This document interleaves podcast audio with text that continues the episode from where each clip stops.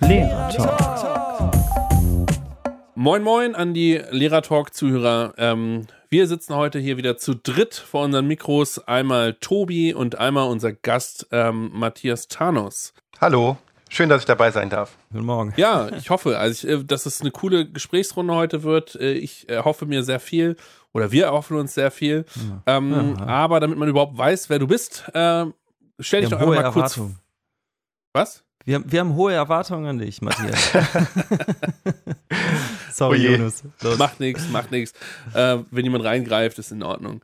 Ähm, ja, Matthias, wer bist du eigentlich? Ja, also ich bin Matthias Thanos. Ich bin Referent der Bundeszentrale für politische Bildung. Ich arbeite in Bonn und äh, habe bei der Bundeszentrale für politische Bildung äh, ein Volontariat absolviert, damals 2013 bis 2015. Und danach bin ich Referent geworden für medienpädagogische Praxisprojekte und alles, was mit Games zu tun hat. Ja, und ähm, seitdem beschäftige ich mich damit, wie man mit Spielen politische Bildung machen kann, wie man Spiele medienpädagogisch nutzen kann und alles, was dazu gehört. Aber wenn ich mich nicht täusche, hast du äh, nicht Medienpädagogik studiert, oder? Nein, ich habe äh, Politikwissenschaften studiert, Geschichte und Volkswirtschaftslehre im Nebenfach, ähm, als Magister damals noch und äh, bin sozusagen als Politologe bei der Bundeszentrale für politische Bildung. Und warum hast du und warum hast du jetzt ähm, warum spielst du also spielst du so viel? Hast du heute auch schon heute morgen schon direkt 5 Uhr aufgestanden, erstmal gezockt, ja? Ja, genau, auf jeden Fall. nee, also ich würde sagen, ich äh, bin schon äh, schon sehr stark verwurzelt in der Gaming Community. Also ich bin äh, aufgewachsen in einer Zeit, wo man noch die PCs zu LAN-Partys geschleppt hat und sich das ganze Wochenende ähm, meistens im Keller vergraben hat. Ah, okay. Ähm, und ähm, so über diese Schiene bin ich dann mitgewachsen, auch mit der Community und mit den Spielen. Und ähm, ja, darüber bin ich dann ähm, über eine Ausschreibung gestolpert von der Bundeszentrale. Wir haben damals einen Politologen gesucht, der sich für Spiele interessiert und der das, die Redaktion von äh, Spielbar.de verstärken soll. Mhm. Das ist eine äh, Webseite von uns, wo wir, ähm, also im Prinzip ein Spielemagazin der Bundeszentrale, mhm. ähm, so ungewöhnlich das klingt, äh, wo wir versuchen, Spiele nicht äh, danach zu testen, ob sie äh, eine super Grafik haben oder ähm, nur, ob sie Spaß machen, das auch, das ist auch ein Faktor, sondern vor allem, wie man sie pädagogisch einschätzen kann. Mhm. Das heißt, du hast letztlich dein Hobby zum bisschen bis zum Beruf gemacht oder hast du selber aufgehört zu spielen? Also ich habe mein Hobby tatsächlich zum Beruf gemacht, allerdings war es dann auch schnell wieder vorbei, denn irgendwann ähm, der Beruf oder das Hobby? Man, das ist mit dem Hobby, sage ich mal. Also ich spiele heute zwar immer noch, aber natürlich deutlich weniger. Ich meine, wenn man im Studium ist oder, oder sogar Schüler, dann hat man natürlich viel, viel mehr Zeit, als wenn man ähm, 40 Stunden in der Woche arbeitet. Und äh, jetzt kommt noch die Familie hinzu. Also das letzte, was ich gespielt habe, war vorgestern. Ich habe vorgestern Age of Empires gespielt. Ähm, das macht mir zwar immer noch großen Spaß, aber das ist dann halt eine kurze Session von einer halben Stunde gewesen und nicht wie früher, dass man dann drei, vier Stunden mal durchgezockt hat. Ich muss gleich vorweg sagen, also äh, ich, ähm, weil du das gerade genannt hast, ich kenne mich echt gar nicht aus. Also für mich ist das jetzt hier total spannend, weil ich echt keinen Plan habe und auch diese ganzen Spiele gar nicht kenne, so irgendwie. Ähm, unter anderem auch nicht das, was du gerade gesagt hast, äh, genannt hast. Aber jetzt will ich mal zurückfragen, Tobi. Du willst mir sagen, du hast noch nie irgendein Game gezockt? Ja, ähm, tatsächlich. Also, ja, ich, also nicht, dass ich mich erinnern kann. Warte mal, woran kann ich mich erinnern? Autorennen mal, glaube ich, in der fünften Klasse oder sowas. Über so eine Spielkonsole. Okay. Ja. Und immer wenn, genau. da, äh, wenn du aber doch mal zocken wolltest, haben deine Eltern gesagt, geh ans Klavier.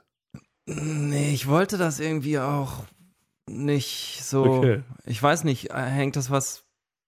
Ja, ich fühle mich jetzt gerade irgendwie, als wenn ja, ich das äh, müsste. ja, heutzutage, ähm, ja. ich habe gelesen, 89 Prozent der 10- bis 80-Jährigen, äh, 18-Jährigen meine ich, äh, spielen Computer und Videospiele. Ja. Also mhm. heutzutage würdest du Voll sehr aus der Art schlagen. Ja, vielleicht bin ich das damals auch. Aber das finde ich echt, ich habe da wirklich gestern zum Beispiel auch nochmal mit meiner Frau drüber gesprochen und ich finde es echt interessant. Ähm, Matthias, weißt du da, also gibt es da irgendwie Typen oder sowas, die spielen und Typen, die nicht spielen? Oder ist das irgendwie so, also kann man das irgendwie so sagen? Gibt es welche, die, äh, ja, weiß ich auch nicht. weißt du, was ich meine? Äh, ich, ich, vermute, was du meinst. Ähm, also ich glaube, grundsätzlich spielt jeder Mensch. Das ist, glaube ich, ganz klar. Also Spielen ist ja ein ganz wichtiger Faktor auch in der Persönlichkeitsentwicklung. Ja. Ähm, Kinder spielen schon von ja, Kindesbeinen an ähm, alle möglichen Spiele, ohne das auch so als Spiel zu bezeichnen. Ähm, beispielsweise äh, spielt mein Sohn, der ist jetzt zweieinhalb, schon Rollenspiele. Mhm. In dem Sinne, dass er so tut, als ob er was anderes tun würde. Mhm. Ähm, wir, haben, äh, wir haben gestern äh, einen äh, imaginären Sandkasten befüllt in seinem Spiel, äh, Kinderzimmer. Mhm. Ähm, und diese als ob Spiele, die, die sind ja später auch noch interessant, nur auf einer anderen Ebene. Also die Rollenspiele, die wir ähm, von den Computerspielen kennen oder auch von den Brettspielen bzw. Pen-and-Paper-Spielen kennen, das sind ja letztendlich diese als ob Spiele für ähm, erwachsenere Menschen. Mhm. Ähm, um, ich glaube, ähm, es gibt auch sehr gute Statistiken dazu. Ne? Also wer, wer spielt und, und wie, viel, wie viel man spielt. Ähm, soweit ich jetzt das im richtigen Kopf habe, das kann man vielleicht nochmal genauer nachschauen, äh, ungefähr die Hälfte der Menschen in Deutschland spielt digital. Mhm. Ne? Also so, das ist tatsächlich äh, mittlerweile ein Breitensport geworden.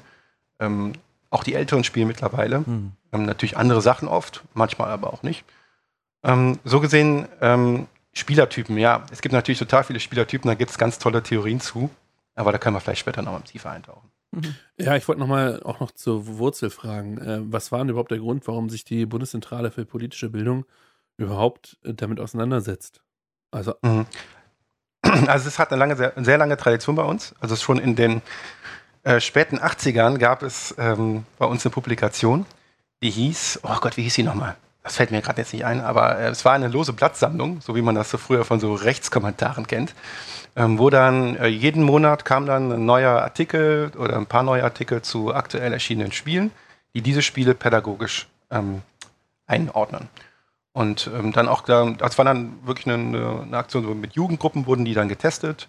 Und dann äh, hat dann ein Medienpädagoge dazu einen Bericht geschrieben, wie das bei den Kindern ankam und äh, wie man das pädagogisch nutzen könnte. Ähm, und ähm, daraus hat sich dann im Laufe der Jahrzehnte ähm, irgendwann ein Online-Angebot entwickelt, in den 90ern war das. Ähm, und äh, das haben wir bis heute letztendlich fortgeführt. Also auch heute machen wir das noch, dass wir sagen, ähm, Spiele sind ein relevanter Kulturträger, ähm, sind wichtig für den Alltag der Menschen und so gesehen auch wichtig für das Denken der Menschen. Und deswegen sind sie für uns wichtig, auch wenn es auf den ersten Blick eher wie Spielerei aussieht aber das sind sie nicht. Da muss man mal genauer hinschauen. Da wird man sehen, dass man in diesen Spielen wie Age of Empires, was ich eben genannt habe, durchaus ähm, ja, ähm, Rahmungen findet, die Ideologien oder, oder Ideen von Gesellschaft wiedergeben. Und deswegen ähm, auch diese, diese Idee in, bei den Spielern wieder rekonstruieren in den Köpfen. Und deswegen ist das ein wichtiges Medium. Ähm, das war der erste Punkt, weswegen wir uns damit beschäftigen. Ja. Und bei der Elternladen, äh, wo es ja heute hauptsächlich darum geht, ähm, war es so, dass wir ähm, natürlich beobachtet haben in den 2000ern, da gab es eine sehr, sehr aufgeregte Diskussion um die Spiele herum.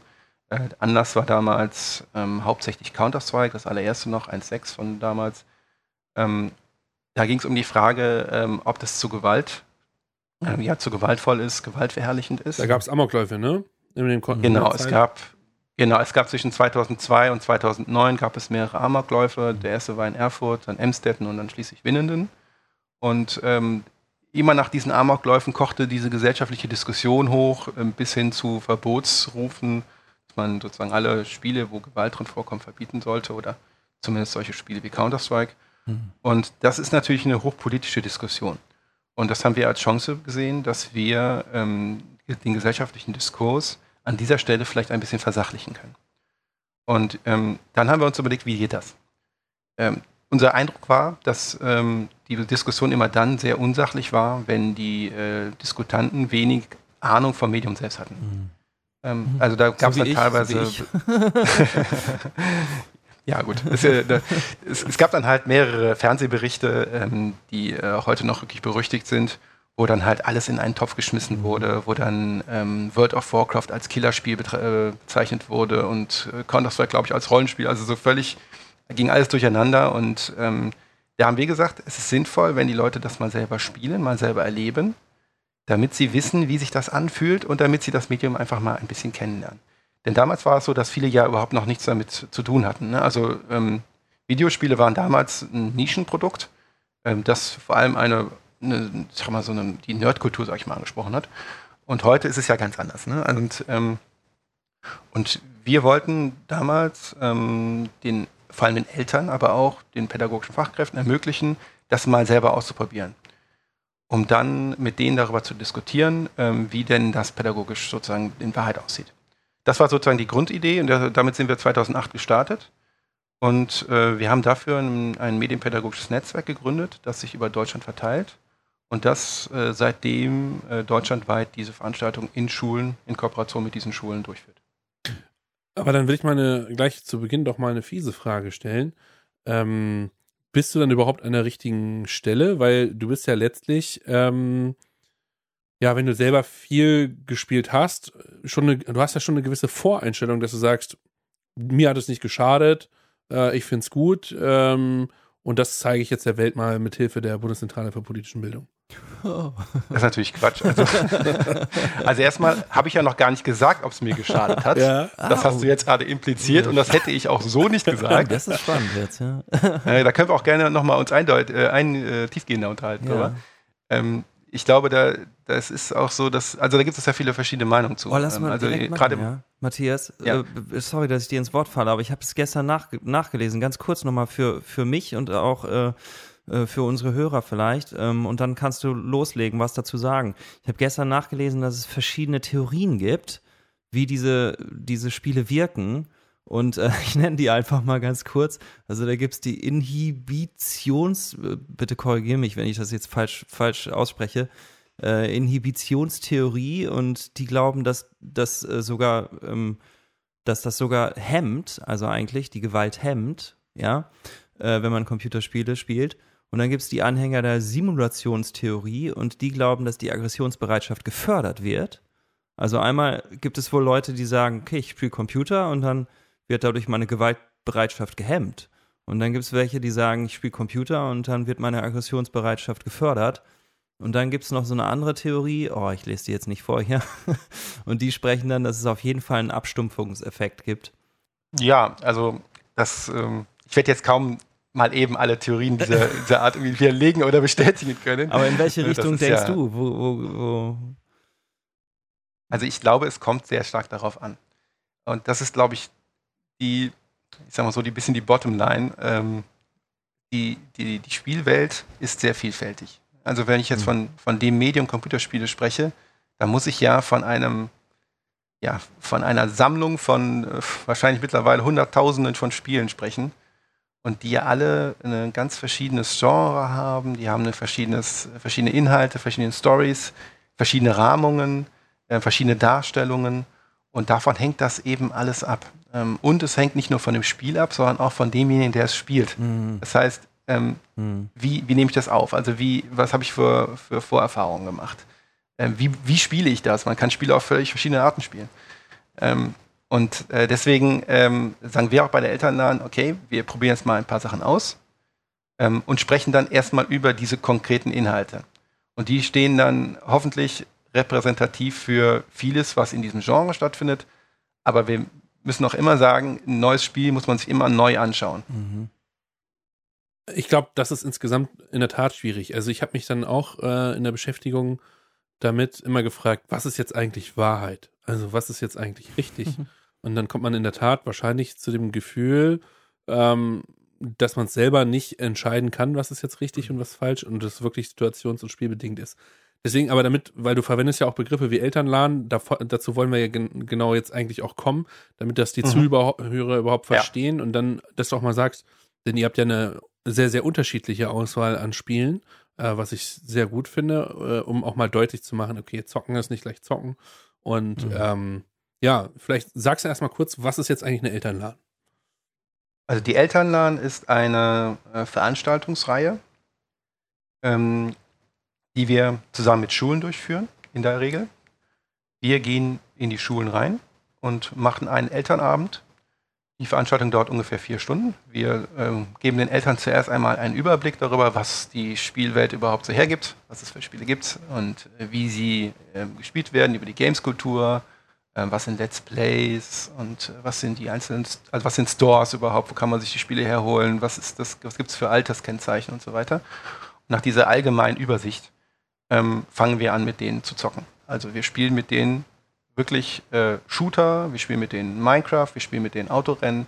Ähm, wir wollen mit denen gemeinsam einfach mal eine kleine, äh, ja, so eine Oldschool-LAN-Party simulieren. In der Regel sind es so ungefähr 20 Teilnehmer.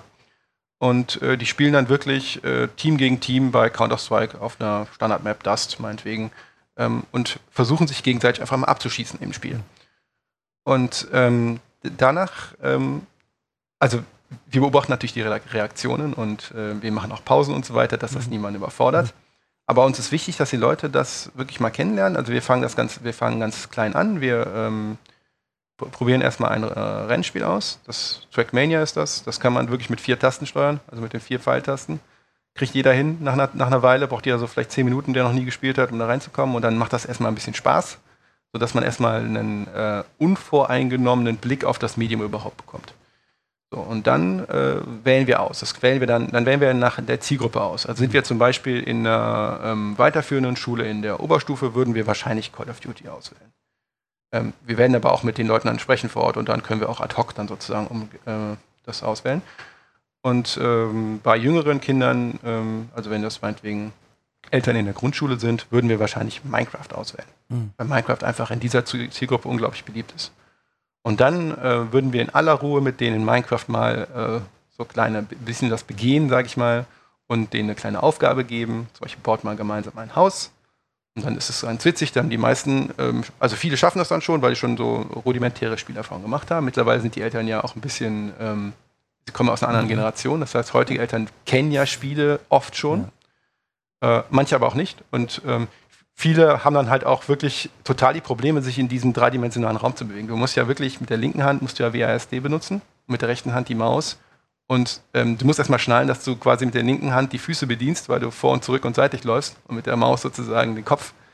Und ähm, das, ist, das ist halt so, dass manche sich dann irgendwie aus Versehen in den Boden eingraben und dann sich in, selber eine Falle gebaut haben und dann nicht mehr rauskommen. Also es geht quasi darum, erstmal das Medium kennenzulernen und äh, dann halt die einzelnen Aspekte dabei. So, ähm, dann, äh, wenn wir damit fertig sind, das sind, dauert dann ungefähr so anderthalb bis zwei Stunden, ähm, dann sprechen wir mit denen darüber. Also wir stellen denen erstmal so ein bisschen die äh, medienpädagogischen Ideen vor, ähm, die auch gerade schon angeklungen sind, diese verschiedenen Wirkungstheorien und diskutieren mit denen über das Erlebte. Hm. Und am Ende gibt es einen Stuhlkreis und da ähm, tauschen sich die Eltern aus, wie sie mit diesem Medium pädagogisch in der Familie und in der Schule umgehen können. Hm. So, das ist die Elternladen. Äh, wir haben davon ungefähr, ich glaube, so circa 30 Veranstaltungen aktuell im Jahr. Jetzt wegen Corona nicht, aber davor. Ähm, und ähm, ja, das ist eigentlich erstmal so, was es ist, ne? Ja, ich glaube, das ja, reicht erstmal. Genau, und vielleicht ja. können wir auch direkt jetzt einmal ganz schnell sagen, also man kann sich da anmelden, falls das jetzt jemand hier hört und Interesse geweckt äh, wurde. Ähm, äh, man kann sich da, man kann sich da anmelden über die Internetseite oder wie genau funktioniert das? Oder läuft das nur über die, können sich da einzelne Teilnehmer anmelden oder muss das eine Institution machen oder? Mhm.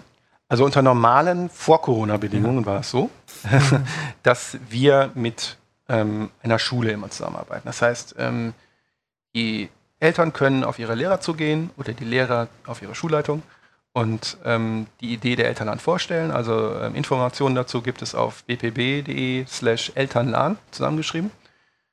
Ähm, und ähm, da sind halt die ganzen Rahmenbedingungen, was man halt erfüllen muss. Es ist nicht viel. also man braucht eigentlich so gut wie gar nichts als Schule dafür, um daran teilzunehmen. Also wir brauchen kein Internet erstmal, wir brauchen auch kein freies Internet, gar nichts. Mhm. Wir bringen alles mhm. mit. Ähm, wir brauchen noch keinen Rechner, das heißt, braucht keinen ZIP-Pool oder sowas. Ähm, äh, wir bringen die Rechner mit und das Netzwerk bringen wir mit und Internet brauchen wir nicht. So. Ähm, wir stellen die beiden äh, pädagogischen Fachkräfte, die das machen. Und was wir vor Ort brauchen, sind halt, äh, ist, ein, ist, ein, Raum, äh, eine Möglichkeit, irgendwas zu präsentieren, also irgendwie ein Beamer oder ein großer Bildschirm und ähm, die Schule ist dann dafür verantwortlich, die Teilnehmenden zu akquirieren. Das heißt, äh, da wird dann in der Regel dann ein Elternbrief versendet oder es kommt irgendwie auf den Schulverteiler oder was auch immer. Und ähm, wir nehmen eine kleine Verwaltungsgebühr, das sind glaube ich 195 Euro.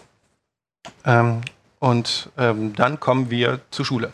Wichtig ist, es muss eine Schule sein, ähm, weil wir einfach so viel Nachfrage haben, dass wir nicht jeden bedienen können. Mhm ähm, gibt ganz viele Institutionen, die keine Schule sind, die das auch gerne machen würden. Ähm, und weil es mit Schulen einfach für uns am einfachsten ist und es gibt so viele Schulen in Deutschland, ähm, machen wir das aktuell nur mit Schulen. Mhm. was ist denn der große ähm, Mehrwert, warum Eltern sagen, das mache ich? Äh, die Alternative wäre ja auch einfach zu Hause das Spiel des Kindes zu, zu spielen oder ein Let's Play anzuschauen.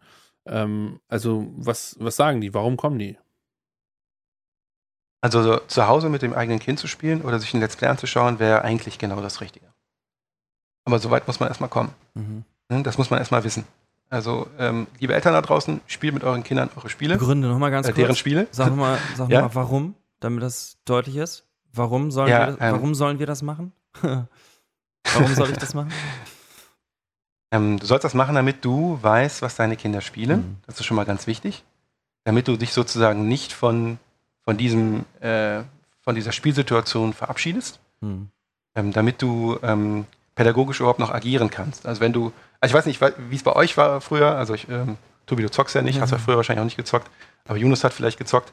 Ähm, bei uns war das so, äh, Tür zu, Rechner an, äh, Eltern weg. Ähm, ah, das ja, spannend, war ja. auch okay mhm. und das hat auch seine Gründe, ne? das ähm, will ich auch gar nicht kritisieren, aber ähm, das ist natürlich keine pädagogische Haltung, die dann, die dann daraus, ähm, also man hat keine pädagogische Handhabe dann mehr. Und ähm, natürlich wollen die Kids auch mal alleine sein und das ist auch völlig okay. Aber man sollte schon Tuchfühlung halten, damit halt man weiß, was am Bildschirm passiert. Und damit man auch einschätzen kann, was da passiert. Und damit man auch na, keine mh, übertriebenen Ängste entwickelt, aber auch keine übertriebene Sorglosigkeit. Und ähm, wenn man gemeinsam mit dem Kind spielt, hat das noch einen weiteren Vorteil. Man erlebt zusammen ähm, eine schöne Zeit. Mhm. Ähm, man äh, beschäftigt sich mit dem Kind und das Kind ähm, möchte ja auch mit einem, also je nach Alter natürlich, ähm, Zeit verbringen. Und ähm, es kann einfach riesen Spaß machen, gemeinsam zu, zu, spielen. Und wenn man dann noch sozusagen pädagogisch äh, dann äh, Einfluss nehmen kann, ist das ja für Eltern eigentlich eine sehr wünschenswerte Situation. Zum Thema Let's Play. Ähm, natürlich hat man nicht immer einen Zockrechner da. Also man braucht ja für gewisse Spiele, braucht man ja auch gewisse, eine gewisse Hardware. Und viele haben ja nur einen Bürorechner oder nur einen Laptop. Ähm, die können das ja teilweise auch, muss man halt gut konfigurieren. Oder man hat das Spiel nicht, es gibt alle möglichen Probleme da. Äh, und dann ist es eine gute Alternative, einfach sich mal ein Let's Play anzuschauen. Ähm, ja. Einfach Let's Play und dann das Spiel, den Spielname, muss natürlich erstmal wissen. Sorry, nochmal ganz kurz, und, das ging mir jetzt zu schnell. Ähm, wa ja. Was ist Let's Play? Ist es eine, eine genau. Seite oder eine Internetseite, wo man Spiele simuliert? Gut, dass du fragst, Dankeschön. also äh, Let's Play ist ein ähm, Videoformat. Ähm, da spielen Kids, Jugendliche, Erwachsene spielen irgendein Spiel, ähm, übertragen das und äh, sprechen dazu. Und das läuft dann meistens auf YouTube oder ähnlichen Videoplattformen wie Twitch. Streaming-Plattformen wie Twitch. Ne? Twitch. Und der Vorteil ist, du siehst das Spiel halt wirklich, wie es ist. Ne? Das ist jetzt nicht so äh, wie so ein Trailer, wo du halt irgendwie zusammengeschnitten siehst, wie, es dann, wie der Entwickler sich das gedacht hat, sondern du siehst wirklich über die Schulter des Spielenden und äh, wie das Ding halt funktioniert. Ja.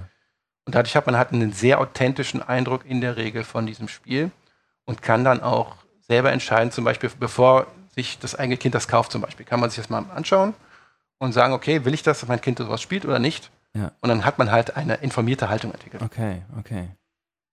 Okay, als Alternative dazu, dass ich es nicht selber spiele, sozusagen. Ah Richtig. Ah ja, okay. Genau. Und nehmen auch ähm, neben den Eltern und neben dem Lehrer, der das organisiert hat, auch andere Lehrer dann jeweils immer daran teil, weil die sagen, ich will das auch kennenlernen. Kommt das vor oder kommt das eher nicht vor? Das kommt oft vor. Das ist auch absolut begrüßenswert. Mhm. Wir haben ungefähr, wir haben da mal eine Statistik drüber geführt, zwei Drittel der Teilnehmenden sind Eltern und ein Drittel meistens dann Lehrer. Mhm, mhm. Ja. Aber ähm, du, hast, du hast angesetzt, die Frage zu beantworten, die ganz wichtige Frage, warum, äh, also warum sollte man eigentlich, was ist der große Mehrwert dieser elternahen Veranstaltung? Warum sollte mhm. man das machen? Ähm, und ich glaube, Yunus hat es dann gesagt, ja, äh, kann man nicht auch einfach zu Hause mit den Kindern spielen, ne? Und dann sagtest du, das wäre eigentlich das Ziel. Aber jetzt nochmal genau. ähm, noch zurück ähm, zum Grund der elternnahen. Warum sollte, sollte ich daran teilnehmen? Ja, also ähm, erstmal die Eltern, die daran teilnehmen oder die wir damit adressieren wollen, die wissen ja nie überhaupt nicht, was Let's Plays sind und was und wie sie und kommen auch nicht auf die Idee, mit ihren Kindern das zu spielen. Hm. Ähm, das heißt, das ist tatsächlich schon ein Ziel der Veranstaltung, dass wir sagen, spielt mit euren Kindern, schaut euch die Inhalte an. Mhm. Und äh, wir gehen ja über die Schulen. Das heißt, die, äh, wenn die Lehrer haben in der Regel irgendwie ein Gefühl, dass da irgendwas im Argen liegt oder dass, dass da irgendwie ein pädagogisches Defizit herrscht mhm. und kommen zu uns und äh, machen diese Veranstaltung für die Eltern. Ja. Und äh, so gesehen erreichen wir damit Menschen, die auf diese Idee ja gar nicht kommen. Mhm. Ne?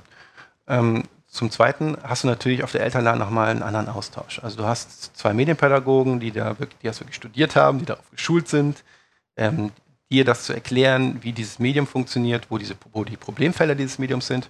Das siehst du natürlich als Eltern, wenn du einfach nur Let's Play anschaust, nicht unbedingt. Mhm. Also gibt es viele Problemfelder, die mit diesem Medium zusammenhängen.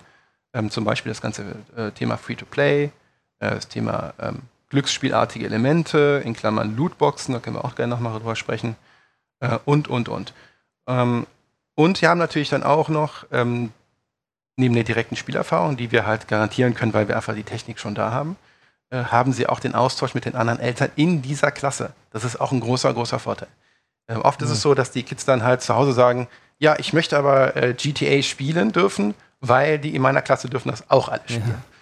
So, und dann sitzen bei uns die Eltern dann äh, im Stuhlkreis und äh, äußern, dass, dass die Kinder das gesagt haben. Und dann sagen die anderen, komisch, man hat dasselbe gesagt. Oh, man hat dasselbe gesagt. also einfach, dass die Eltern sich mal untereinander austauschen, ist, glaube ich, ein riesen, riesen Vorteil, weil das ist ja auch eine, eine Situation, die sozialen Druck erzeugt. Mhm. Das eine Kind das darf, dann will das andere das auch dürfen. Ne? Und ähm, so gibt es eine Dru Gruppendynamik in der, in der Klasse. Deswegen ist es auch wirklich sinnvoll, darüber auch mal im Klassenverband bei den Eltern äh, darüber zu sprechen. Mhm. Und für die Kollegen, die jetzt denken, das ist doch trotzdem nur so ein Nischending, ähm, wollte ich mal ein paar Zahlen sagen. Also äh, der Gaming-Bereich hat, glaube ich, einen Umsatz in Deutschland im Jahr 2020 von über 5,5 Milliarden Euro. Ähm, die 10- bis 18-Jährigen spielen im Schnitt 117 Minuten äh, pro Tag. Ähm, sei es Computer, Tablet, Smartphone, wie auch immer. Ähm, und aufgeschlüsselt, die 10- bis 11-Jährigen spielen rund 76 Minuten, die 12- bis 13-Jährigen 126 Minuten, also über zwei Stunden. Und die 14- bis 15-Jährigen im Schnitt 132 Minuten. Äh, und die 16- bis 18-Jährigen verbringen ungefähr 128 Minuten. Und ähm, das ist schon, das sind Zahlen, finde ich, wo man mal ähm, drüber nachdenken kann, okay, es ist viel Lebenszeit, die da verbraucht wird oder genutzt wird. Kann man ja, verbraucht oder genutzt, kann man ja unterschiedlich bewerten. Ähm, und äh, das heißt, wenn wir jetzt denken, ja, damit muss ich mich nicht beschäftigen, also spätestens dann würde ich sagen, bei diesen beiden Zahlen, Wirtschaftszahlen und der Spielzeit, mhm. müssen wir mhm. sagen, okay, da müssen wir vielleicht doch irgendwie reagieren. Und deswegen äh, wollte ich nochmal sagen, deswegen kamen wir überhaupt auf die Idee. Also ich hatte ja. mal ähm, überlegt, im, im Ref, so eine, da, da sollten, ich habe in Hessen Referendariat gemacht und da hatte jeder ein Schulentwicklungsprojekt. Und da hatte ich überlegt, so eine Elternladen mhm. zu veranstalten. Ähm, hab's dann aber, äh, vielleicht weil ich nicht mutig genug war, aufgrund des Gegenwinds, den mir die Leute äh, und deswegen wollte ich da noch mal gleich nachfragen, mhm. die mir meine Kollegen gezeigt haben. Denn ähm, damals war es vielleicht noch so, dass man so ein, ja, wir zocken mit den Eltern äh, in der Schule äh, so einen gewissen, man wollte sich das Etikett nicht geben, so nach dem Motto, nein, unsere Schüler, die zocken nicht in, äh, in dem Ausmaß. So. Ähm, und deswegen wollte ich mal fragen, wie, wie reagieren denn eigentlich all diese Leute, also Eltern, Lehrer, Schulleitungen, und so weiter und so fort, sowohl vorher als auch hinterher?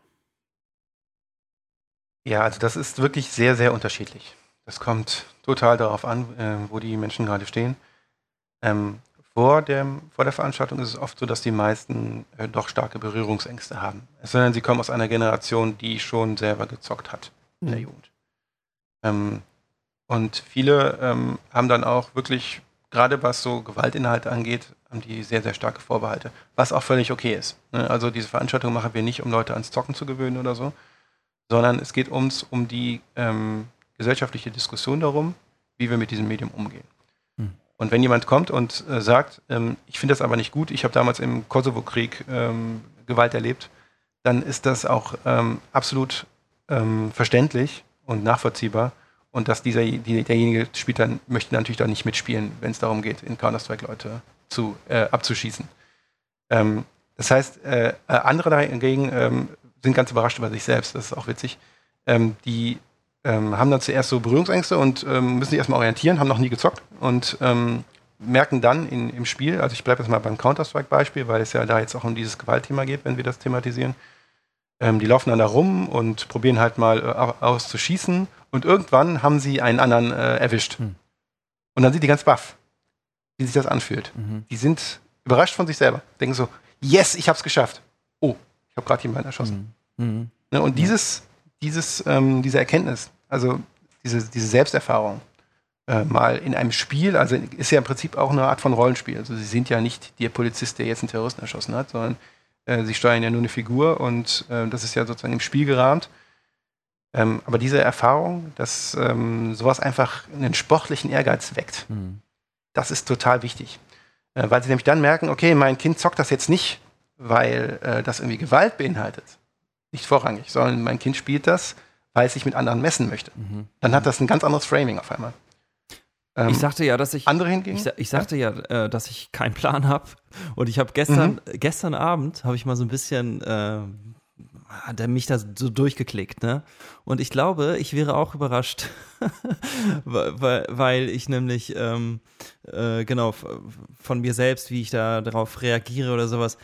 Ich habe gemerkt, ähm, dass ich mich gestern, als ich da so ein bisschen durchgeklickt habe und dann mal dieses Spiel und dieses Spiel so mhm. angeklickt habe und so, dann kamen da gleich so irgendwelche ähm, so Videos, wo das Spiel vorgestellt wurde und so.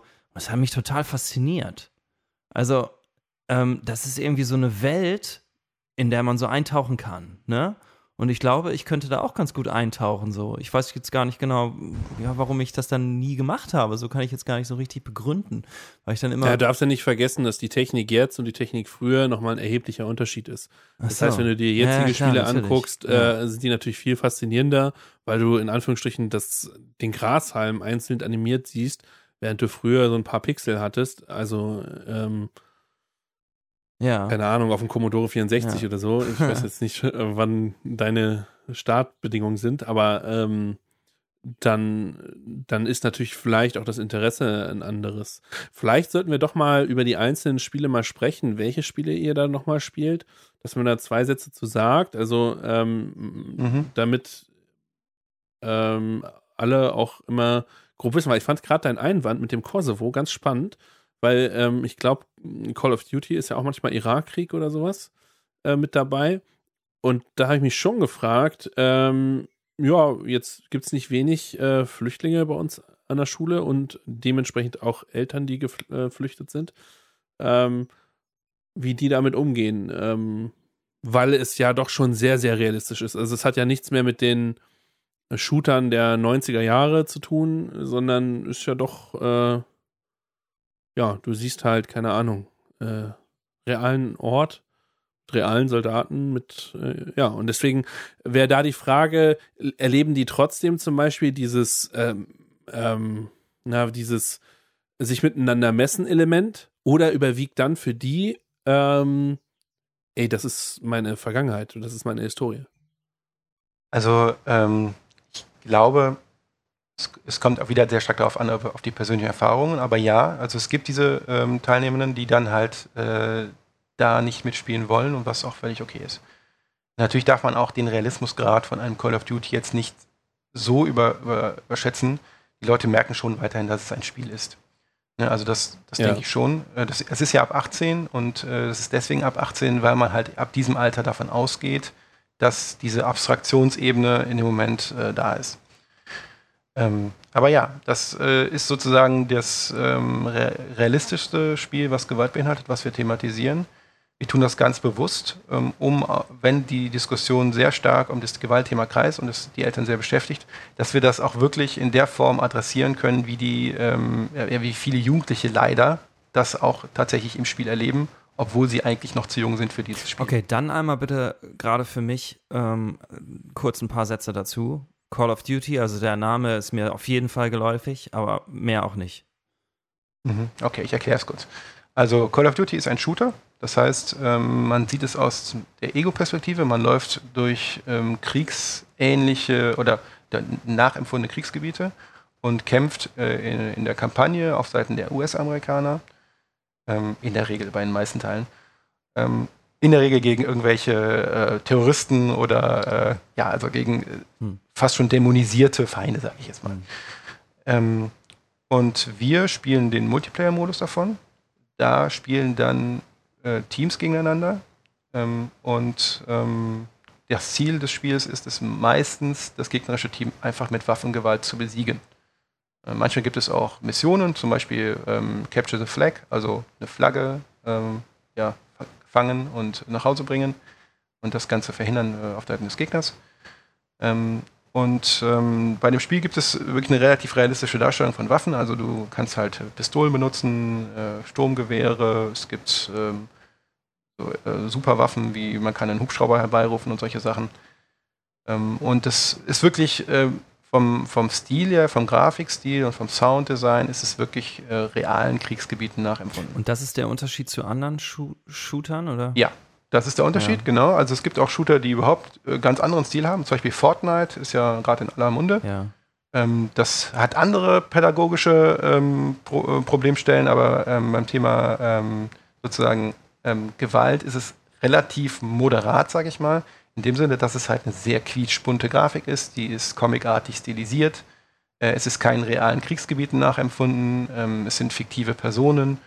Also nicht, nicht fiktive Personen, sondern fiktive Fraktionen oder fiktive ähm, ja, Figuren. Ähm, also jetzt nicht irgendwie ein US-Marine äh, oder sowas.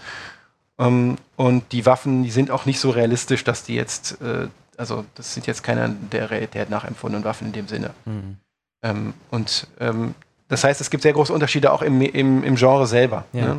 Äh, das, das, das Spiel, also das Gameplay, wie man das sagt in der Szene, ist ähnlich, würde ich sagen, ähm, weil jetzt wirklich äh, eingefleischte Zocker mir jetzt wahrscheinlich widersprechen würden. Aber letztendlich sieht man beides, also man, es geht dabei, dabei rumzulaufen und zu schießen, mhm. so mhm. auf, auf einen Satz reduziert. Ähm, aber der Stil ist ein völlig anderer und deswegen ist Fortnite auch ab 12 freigegeben. Weil man äh, sozusagen schneller erkennt, dass man nicht in der Realität ist. Richtig. Okay, und genau. es geht sozusagen auch bei dieser Altersbegrenzung um die Möglichkeit, sich von diesem Spiel zu abstrahieren oder sowas. Ja, also dass ich, dass ich und, ja, also es geht da, also das ist ähm, ähnlich, sage ich mal, wie äh, im Film, muss man den Vergleich zu bemühen. Da ist es ja auch so, wenn Gewalt jetzt bei Tom und Jerry stattfindet, ist sie nicht so ähm, ähm, ja, sag mal, gefährdend, ja. wie jetzt Gewalt äh, irgendwie bei Saw ja. oder so. Ja. Also, ähm, das heißt, es kommt tatsächlich auf den Abstraktionsgrad an, wie stark kann man, also wie, in welchem Alter kann man sich davon distanzieren, von dem, von dem Geschehen mhm. auf dem mhm. Bildschirm. Ja, genau. Okay, und ähm, oh, das habe ich viel gelernt. Okay, also ähm, oh, Call of Duty, hast du gesagt? Ne? Mhm. Was war jetzt nochmal was? Und ähm, Call of Duty ist das realistische, das realistische Spiel. Genau. Dann gibt es Fortnite, das ist dieses extrem beliebte gerade, ähm, aber eher comicartig überzeichnete und stilisierte ist. Spiel. Und, äh, und genau. Counter-Strike, was ist das dann? In, wo geht das? Counter-Strike ist irgendwo in der Mitte, sag ich mal. Okay. Also das ist ab 16. Ähm, das ist so, das Szenario ist, dass man äh, als Polizisten gegen Terroristen spielt oder als Terroristen gegen Polizisten. Ist ein reines Multiplayer-Spiel.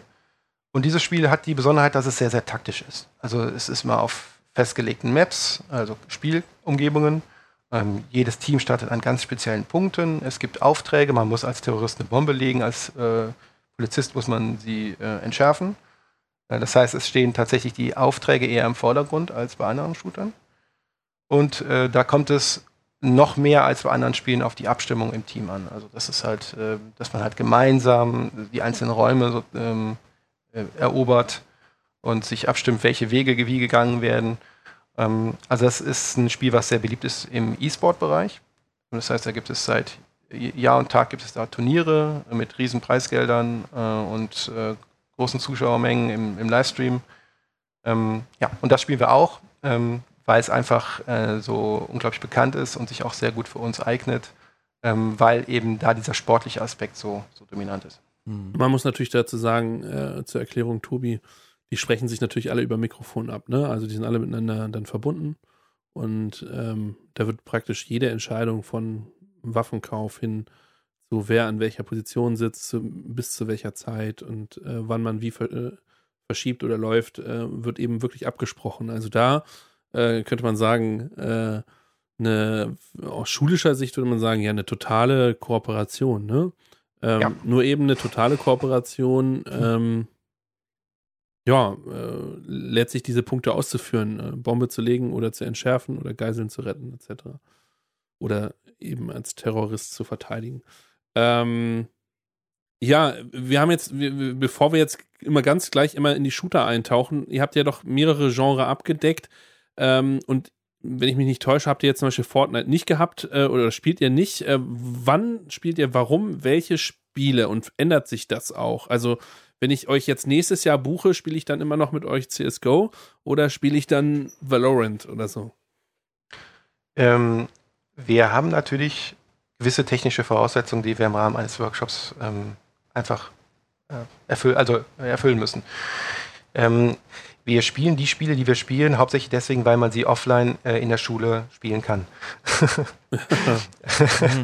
also wir können jetzt zum Beispiel äh, in der Schule selber kaum Fortnite äh, anbieten, weil das einfach eine Internetverbindung erfordert und die in der Regel in den Schulen nicht vorhanden ist wir bringen ja die Technik mit äh, und äh, wenn wir, wir könnten jetzt theoretisch auch LTE-Router äh, mitbringen, haben wir auch mit experimentiert, ist aber nicht sicher genug, weil dann die Verbindung abbricht. Ähm, wir äh, haben deswegen werden wir die Spiele, also deswegen wird es wahrscheinlich so sein, dass wir in zwei Jahren noch dieselben Spiele spielen wie heute, weil die meisten neuen Spiele einfach eine Online-Verbindung erfordern. Ähm, wir spielen äh, Counter-Strike, äh, ich fange mal unten an. Also wir, wir spielen Trackmania, um den Leuten das Medium nahezubringen, ohne direkt auf dieses Gewaltthema zu kommen. Wir spielen ähm, Counter-Strike, um genau dieses Gewaltthema dann zu thematisieren, aber auch den sportlichen Aspekt.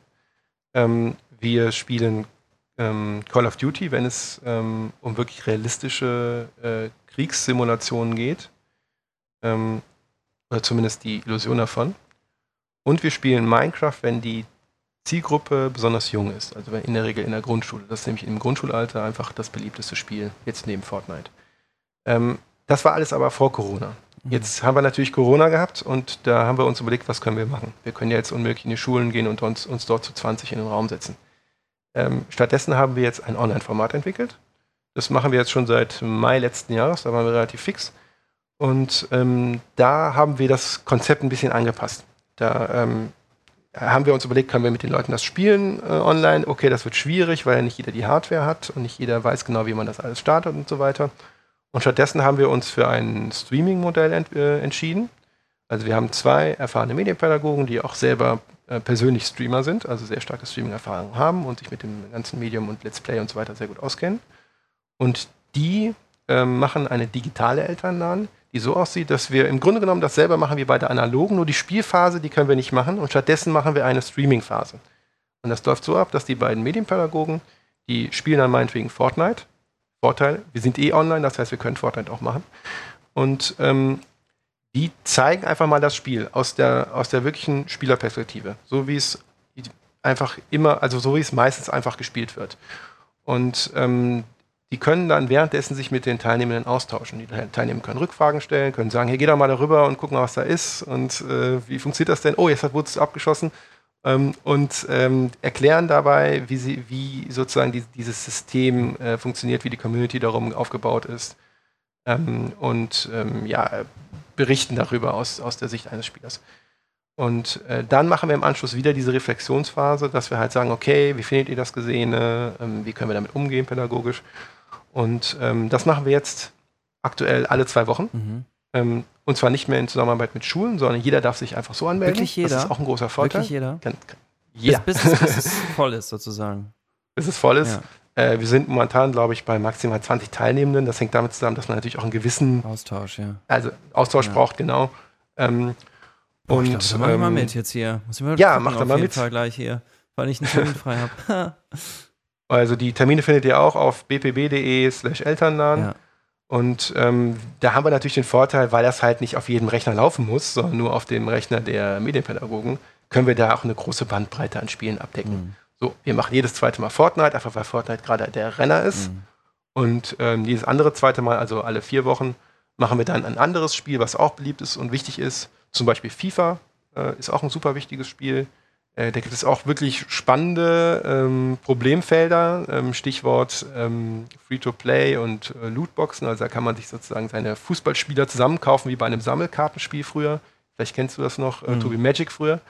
Hast du das äh, kennengelernt? Lass uns mal, ich will da gleich mal einhaken. Ich wollte das eigentlich erst später besprechen, aber lass uns doch mal über diese Glücksspielelemente im Spiel ja. sprechen. Glücks, was sind Glücksspielelemente oder dass ja, man also diese Lootboxen oder was? Oder? Genau.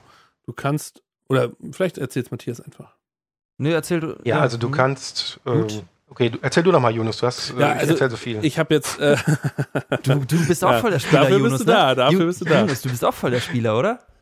Äh, nee, ich, ich habe, ich habe gespielt.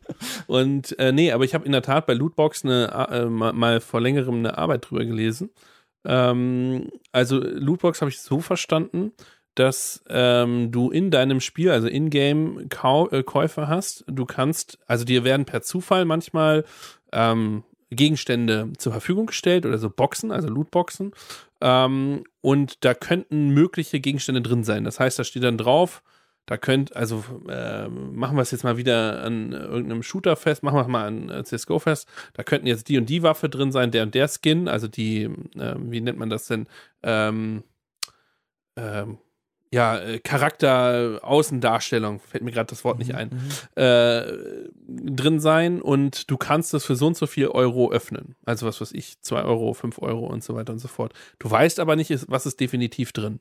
Mhm. Und ähm, das heißt, die Summen sind aber, wenn ich mich nicht täusche, ähm, es hat sich ja auch ein gewisser Markt entwickelt, ähm, nicht so hoch. Das heißt, Schüler fangen dann an, weil sie ihr Spiel personalisieren wollen, weil sie gern äh, ihre Mütze oder äh, ihre Handschuhe oder ihre Messer oder wie auch immer gern personalisiert haben wollen, ähm, fangen die dann an, solche Gegenstände sich zu suchen und kaufen sich dann per Risiko so eine Lootbox ähm, und sagen, damit kann ich mich verbessern.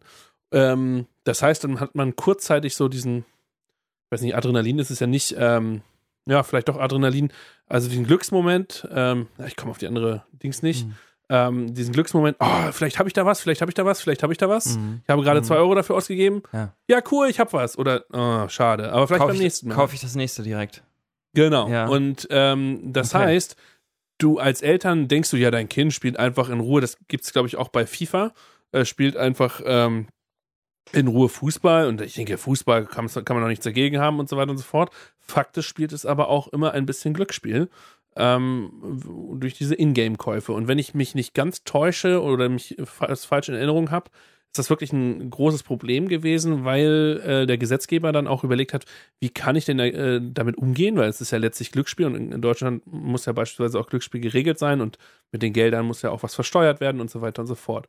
Und ich glaube, Belgien äh, hat das zum irgendwie zum Riesending gemacht und irgendwie ein Spiel relativ stark attackiert. Ich weiß leider nicht mehr welches und gesagt, Leute, so könnt ihr das bei uns nicht machen. Also dieses Spiel kann mhm. so in der Art und Weise mhm. nicht bei uns sein, denn wir wollen diese Glücksspiel nicht.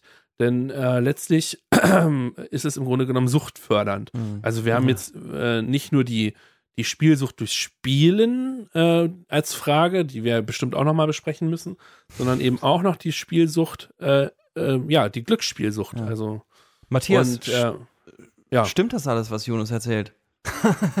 Total. Mit jedem Wort hat er recht. ja! nee, sorry, Jonas, ja, ich genau bin hier reingegrätscht, aber ähm, erzähl, ähm, finde ich äh, total spannend. Du wolltest da auch noch was, sag, sag auch noch mal was dazu. Äh, ich jetzt? Ja. Also beziehungsweise thematisiert ihr das? Thematisiert ihr das bei euren, bei euren Treffen? Ähm, dass ihr darauf aufmerksam macht, weil ich glaube, das kriegt gar keiner mit. Ja, natürlich thematisieren wir das. Das ist total wichtig. Ne? Also das ist ein ganz wichtiges Thema. Ähm, sowieso sind Kosten digitaler Spiele auch ein wichtiges Thema. Also äh, viele Eltern wissen ja gar nicht, wie kaufen die Kinder überhaupt die Spiele, wie kommen die da überhaupt ran, äh, warum äh, erscheint da irgendwas auf meiner Kreditkarte, was ich nicht kenne. Ähm, also ja, das ist ein ganz wichtiges Thema. Äh, bei den Lootboxen halt zusätzlich zu dem Kostenfaktor natürlich auch nochmal einfach einen äh, Faktor äh, ja, ein pädagogischer, pädagogisch wichtiger Faktor. Denn das ist ja, wie du sagst, tatsächlich eine Form von ja, ein glücksspielähnlicher Mechanismus. Und die Konzerne, die züchten sich sozusagen ihre eigene, hm, ja, ihre eigene Kundschaft so auf diese Weise so ein bisschen ran und erziehen die dazu, äh, dann in den Spielen äh, für diese Lootboxen richtig Geld zu lassen. Ähm, es ist so, ähm, das System ist leider total erfolgreich. Das ist so ein bisschen das Problem bei der Sache. Also die großen Spiele, die wir eben genannt haben, die machen das alle in irgendeiner Form. Also Fortnite, äh, aber CSGO auch besonders und äh, FIFA auch. Und äh, das ist halt hochproblematisch auf vielen Ebenen. Ähm, erst einmal richtet sich das hauptsächlich äh, oder viele Spiele dieser Art richten sich an Kinder und Jugendliche, die halt das nicht so reflektieren können. Das ist so ein bisschen wie auf dem Jahrmarkt diese Wundertüte. Mhm. Da hat man kurz einen Glücksmoment, wenn man was gezogen hat oder was Schönes drin war. Und wenn nicht, dann hat man halt diesen Frustmoment und kauft dann einfach noch was. Mhm. So. Und das ist natürlich so eine Schleife, in die man da reingeraten kann, je nach persönlicher Lage, die total ungünstig ist. Und die auch ehrlich gesagt aus Spielersicht auch ziemlich ärgerlich ist. Denn es ist ja total blöd, dass jemand, der ein bisschen mehr zahlt als ich, dann auch irgendwie coolere Sachen hat. Mhm. Ähm, das ist ja dem Spiel überhaupt nicht zuträglich. Genau, also ähm, das kommt, ich glaube, das ähm, bei FIFA häufig so, dass man dann ja. wirklich bestimmte Fähigkeiten mehr bekommt und dadurch einfach im, im Vergleich äh, mit den anderen benachteiligt ist. Das heißt, wenn ich mehr Geld habe und mehr Geld investiere, dann äh, bin ich einfach auch besser und habe mehr Gewinnchancen oder wie? Also bei FIFA jetzt? Es kommt darauf an. Ja. Ähm, also manche Spiele machen das so, dass du halt ähm, tatsächlich Spielvorteile hast. Also es ist bei äh, dem FIFA Online-Modus ist das der Fall. Da ist es so, dass du wirklich Sammelkartenpakete kaufst und in den Sammelkartenpaketen sind gute Spieler drin und die Spieler haben wirklich bessere Werte als die Standardspieler. Ja. Und hast ja. du halt dann den, den Weltstar ja. dann in der Mannschaft und bist einfach im Vorteil, muss man ganz klar sagen. Und das ist natürlich äh, bei, in der Spielerschaft auch super ähm, kritisch wird das gesehen und es ist äh, super unbeliebt. Aber leider machen es die Leute trotzdem. Die kaufen trotzdem diese Pakete. Äh, ein anderes Spiel, bei dem das so ist, ist Hearthstone. Das ist dieses klassische Sammelkartenspiel in der Welt von, äh, von Warcraft. Ähm, da läuft das auch so. Das äh, habe ich selber auch mal eine Zeit lang gespielt und war dann irgendwann richtig frustriert, weil ich dann gesehen habe, oh Mensch, jetzt hat der Typ wieder diese Superkarte und jetzt habe ich ja gar keine Chance mehr gegen den, obwohl ich eigentlich eine ganz gute Strategie habe. Mhm, mhm. ja? So, und das ist halt super frustrierend. Und dann gibt es halt die Spiele, die machen das eigentlich klüger. Das ist bei Counter-Strike der Fall. Äh, da kannst du halt dann nur diese Skins, also dieses, äh, diese Aussehensveränderung an den Waffen. Hat die Waffe dann nicht irgendwie diese Standardoptik, irgendwie äh, grüner Stahl oder so, sondern halt dann diese Flecktarn-Optik äh, oder irgendwie einen mhm, mhm, rosa Pömpel dran oder was weiß ich, was da alles doch existiert. Also sind rein kosmetische Gegenstände. Dann würde man ja eigentlich denken, so, das macht doch eh keiner. Ich kaufe mir doch nicht für 5 Euro jetzt so eine Box, wo ich mhm. dann irgendwelche kosmetischen Gegenstände drin habe und ähm, dann am Ende ist vielleicht auch gar nichts drin, was mir gefällt das Problem ist, das machen die Leute trotzdem. Mhm. Und warum ist das so? Und vielleicht kann ich den Gedanken noch zu Ende ja. bringen. Ähm, man unterschätzt das. Man unterschätzt, dass Spiele ja ein ganz wichtiger Kristallisationspunkt sind. Das ist, das ist ein ähm, sozialer Raum. Dort trifft man sich, dort äh, wird man gesehen, dort zeigt man sich, dort sieht man andere. Und so wie auf dem Schulhof es darum geht, äh, auch mal coole Klamotten zu, klar, äh, zu tragen, so geht es auch in dem Spiel darum, einfach mal eine coole Waffe zu haben oder mal einen coolen Hut aufzuhaben. Und obwohl das irgendwie für Außenstehende unverständlich ist, landet da einfach viel, viel Geld. Ja. Und das ist ein Punkt, da kann man, glaube ich, pädagogisch gut dran ansetzen. Ja. Und das heißt, ich, ich identifiziere mich dann sozusagen mit meiner Spielfigur und ich werde ja. gesehen von den anderen und ich werde dann auch erkannt, ja. Also die sehen mich vielleicht dann ja nicht, aber die sehen dann irgendwie so, ah, da kommt wieder der Tobi irgendwie, weil der irgendwie diesen und diesen Helm hat und dieses coole, weiß nicht, ja? Also je nach Spiel mehr ja, oder weniger. Okay. Ne? Also äh, wenn du halt in der geschlossenen Counter-Strike-Gruppe spielst, das ist ja oft so, in, wird das ja in Teams gespielt, dann kennt man sich natürlich. Da sieht man auch den Avatar-Namen, ja. also den Nutzernamen und den Avatar. Ähm, bei Fortnite würde ich jetzt sagen, das, ist, das wird ja eher in Zufallsgruppen gespielt. Mit 100 Leuten wird das gespielt und da kann man sich entweder alleine oder in einem kleinen Squad anmelden. Und da würde ich jetzt sagen, mh, hm, kennt man sich eher, eher weniger. Aber auch da ist es cool, wenn man cool aussieht. Ja. Okay, und ähm, was würdet ihr dann raten? Wie geht man jetzt damit um? Mit dieser Situation? Also Kreditkarte sperren oder? Ja. ja, also wirklich genau, also, ganz, ähm. ganz konkret, genau. Das würde mich interessieren. Ja, aber damit, ganz kurz, da will ich einhaken. Kreditkarte sperren reicht ja nicht aus. Du kannst ja, ja inzwischen, wenn ich mich ja. nicht täusche, bei den Tankstellen äh, oder bei den Supermärkten diese Karten kaufen. Ähm, so wie man Handykarte kauft, kann man eben auch äh, Guthaben einzahlen in äh, zum Beispiel Steam oder so. Und Was ist Steam? Ähm, Steam ist die Plattform, für die viele Spiele, zum Beispiel CSGO, was war es noch? Äh, ja, viele, also auch Among Us oder äh, irgendwelche solche Sachen äh, gespielt mhm. werden. Ähm, also einfach ein großer, keine Ahnung, große ja, Spieleplattform. Ja, ja. Und ähm, und da kann man letztlich Guthaben einkaufen und auch einzahlen und dann kann man, haben ja im Grunde die Eltern keine Kontrolle mehr rüber, außer sie kontrollieren den Account. Mhm. Oder? Äh, ja, Genau, also es gibt verschiedene Möglichkeiten, die hängen dann auch von der Plattform tatsächlich ab. Ne? Also ähm, bei Steam kannst du tatsächlich mit den Guthabenkarten bezahlen. Eigentlich sollten die erst ab einem gewissen Alter verkauft werden. Oft werden die dann unter dem Alter verkauft. Du kannst halt mit, dem, mit der Guthabenkarte im Prinzip alle Spiele auf Steam kaufen, ne? Und obwohl die teilweise auch ab 18 sind. Findet halt keine wirkliche mhm. äh, Altersprüfung statt. Deswegen, Leute, schaut euch an, was eure Kids am PC mhm. machen. Spielt ruhig mal mit. Mhm. Mischt euch ein bisschen mhm. ein, auch wenn das nicht immer beliebt ist. Ähm, aber es, es, kann auch wirklich viel Spaß machen, einfach mal äh, das gemeinsam zu erkunden. Mhm. Ähm, und ja, also was das, der Worst Case ist tatsächlich Kreditkarte hinterlegt im, äh, im Shop. Das ist sozusagen der Worst Case, weil dann halt äh, keine Begrenzung da ist und du kannst halt dann quasi Spiele unendlich äh, runterladen und äh, auch diese ganzen DLCs und äh, Ingame-Käufe wie Lootboxen zum Beispiel ähm, sind dann halt unbegrenzt verfügbar. Deswegen würden wir auf jeden Fall eher dazu raten, äh, mit Guthabenkarten zu arbeiten, die halt dann begrenzt sind, in der Regel auf 10 oder meinetwegen 30 Euro. Und dann kann sich das Kind oder der Jugendliche kann sich das dann selber einteilen. Das ist ja auch wieder eine pädagogische ähm, mhm. Methode. Mhm. So kann man ja auch lernen, sich das selber einzuteilen. Mhm. Und wenn dann halt das Geld für die Lootboxen draufgegangen ist, ja, dann kann man sich das neue Spiel halt dann nicht kaufen. Das hat ja auch einen, einen, einen pädagogischen Mehrwert. Stimmt, ja. Ähm, ähm, und in allerletzter Konsequenz oder insbesondere bei jüngeren Kindern, äh, also wenn ein Kind, sage ich mal, noch im Grundschulalter oder sogar noch darunter ist, dann sollte man auf jeden Fall ähm, Familienmodus aktivieren. Das geht eigentlich mittlerweile bei fast allen ähm, Spieleplattformen. Ähm, das geht auch auf Handys, also Android und ähm, Apple, die Stores, die haben das alle. Ähm, und das ist ja da, wo die, sehr kleinen Kinder in der Regel auch spielen. Und äh, da kann man dann halt sagen, okay, ich ähm, bevor ich was kaufe, muss ich einen PIN eingeben. Das, den PIN wissen dann nur die Eltern. Und äh, Spiele können auch nur gestartet werden bis zu einer gewissen Altersstufe und danach muss auch ein PIN eingegeben werden. Also das ist sicherlich bei den jüngeren Kindern auf jeden Fall zu empfehlen. Bei den älteren muss man aber realistisch sein, so wenn die dann in die weiterführende Schule kommen, dann sind die meistens schlauer als die Eltern mhm. und haben das System spätestens nach einer Woche irgendwie geknackt. Äh, muss ich sagen, hätte ich auch geschafft früher. Mhm.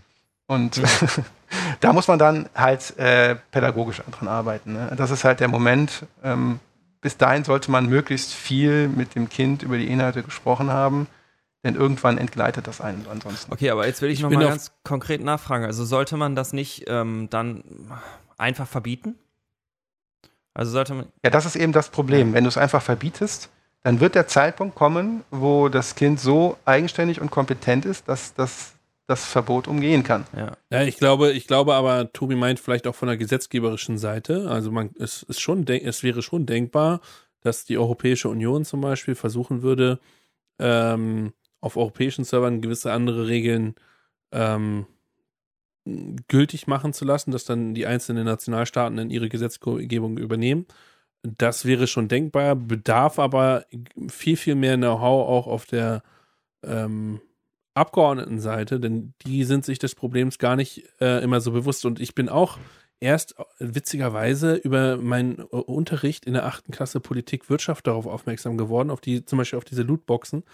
Denn ich lasse die da immer einen Haushaltsplan aufstellen, wofür sie, äh, was für Einnahmen und Ausgaben sie in den letzten zwei Wochen haben. Die sollen das über mehrere Wochen dokumentieren. Mhm. Und es hat sich einfach in letzter Zeit immer mehr gehäuft, dass Schüler eben für Spiele zusätzlich praktisch Geld investieren. Und ich habe mich dann immer gefragt, wofür eigentlich?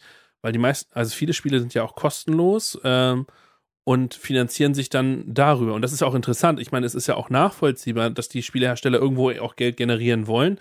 Und da gibt es bislang drei Varianten. Entweder ich habe einen einmaligen Kaufpreis oder ich habe ein Ab Abonnement oder ich habe eben diese äh, In-Game-Käufe. Und ähm, die man will ja die Hürde so gering wie möglich machen, damit die äh, Gamer mehr werden. Und äh, deswegen ist so dieser Einmalpreis schon mal, und außerdem verdient man dann ja nur einmal Geld. Und, äh, und insofern ist dann entweder Abonnement oder diese Ingame-Käufe. Mhm. Also, ja, die Frage, würden wir das wollen? Das wäre die Frage. Also würden wir wollen, dass unsere Gesetzgeber da mal aktiv werden und ähm, ja, ich, also wenn es nach mir gehen würde, ich würde sagen, ja, also diese, diese Glücksspielelemente, die müssten in der Tat stärker bekämpft werden. Und es ist ja nicht so, dass es nicht möglich wäre. Es ist natürlich die Frage, ähm, wie jetzt zum Beispiel so internationale Spiele wirklich dann miteinander noch kompatibel sind. Aber wenn man mal ehrlich guckt, weiß man, dass sowieso die Europäer und äh, auf denselben Server, auf den, äh, auf, äh, ähm, also ich kenne mich jetzt nicht aus, aber auf den, auf manchen äh, Spielen immer sowieso immer auf den eigenen Servern spielen und die Amerikaner wegen der Entfernung ähm, auf einer anderen äh, und die Asiaten wieder äh, auf anderen Servern. Das heißt, es ist gar nicht so durchmixt, wie man immer denkt. Oder täusche ich mich? Ja, da hast du schon recht. Also äh, wegen der Latenzen äh, nach Übersee spielen in der Regel die Gruppen sozusagen auf den eigenen Kontinenten. Ähm, ja, aber natürlich muss man jetzt fragen, was, also wie könnte das genau aussehen? Also wie müsste man das ausgestalten zum Seiten des Gesetzgebers? Also ich glaube, ein, ein, pauschales Verbot würde, glaube ich, ähm, eher nach hinten losgehen, weil die digitalen Kanäle jetzt nicht so super gut kontrollierbar sind. Also ähm, ich weiß nicht, äh, vielleicht denken, denken wir mal zurück an die Zeit in den 90ern, wo äh, auch viele Spiele auf dem Index gelandet sind und die auf dem Index gelandet sind, die waren die ersten, die auf dem Schulhof rundgegangen sind. Hm. Ähm, also da muss man, glaube ich, gucken, dass man irgendwie einen Ausgleich findet zwischen den Interessen der Spielenden, der Industrie und ähm, auch der Gesellschaft. Ähm, was ich eigentlich glaube, was ich eigentlich für möglich halte, ist, dass man, dass man sagt, dass Lootboxen in die Alterseinschätzung mit einfließen. Hm. So, okay. meine, also es gibt da auch schon. Ähm, Und ist das jetzt gerade nicht so? Oder? Also bislang war es nicht so. Bislang war es so, dass vor allem ähm, die Aspekte der Gewalt ja. und die Aspekte von, ähm, ja, also äh, zum Beispiel so sexuelle Anspielungen und sowas, also oder nackte Haut oder so, ähm, die haben in der Regel da äh, den Ausschlag gegeben. Und die übrigen äh, Elemente wie Free-to-Play, Lootboxen oder Glücksspielmechanismen sind noch nicht in dem Maße da eingeflossen, wie das aus pädagogischer Sicht wünschenswert wäre. Mhm. Ich denke, da könnte man auf jeden Fall was dran ändern. Äh, dass halt diese, ähm, sobald es halt Lootboxen gibt, könnte man sagen, ist eigentlich ab 18. So, dann wäre Fortnite jetzt ab 18. Mhm. Dann müssten die das quasi rausnehmen. Mhm. Äh, Fortnite ist ja so ein Phänomen, also das ist, darüber können wir vielleicht nochmal kurz sprechen. Das ist ja ab 12 freigegeben. Und das ist äh, so ein bisschen äh, kurios, ehrlich gesagt, ähm, weil ähm, das Spielsystem ist erstmal sehr ähnlich wie, äh, also sozusagen es, es, ist nur aus optischen Gründen ab 12 statt ab 16 freigegeben. So, ähm, und okay. der, der, zusätzliche Punkt ist, dass halt diese Lootboxen da drin existieren. Ja. Das heißt, ähm, eigentlich, wenn man, wenn man wirklich jetzt aus dieser Perspektive darüber nachdenkt, wie, wie Kinder und Jugendliche damit adressiert werden, müsste man eher sagen, okay, die Lootboxen müssten eigentlich dafür sorgen, dass es, dass es eher ab 18 ist. Mhm. Ähm, das Problem ist aber nicht nur das, sondern das Problem ist eigentlich eher, dass das sogar in der Grundschule schon gespielt wird. Ja. Das heißt, es ist auf 12 freigegeben, aber in Wahrheit spielen es schon Neunjährige. Ja. Und wahrscheinlich spielen es auch Sieben- und Sechsjährige. Ne, das ist jetzt so der Graubereich, wo man das relativ schwer feststellen kann von außen.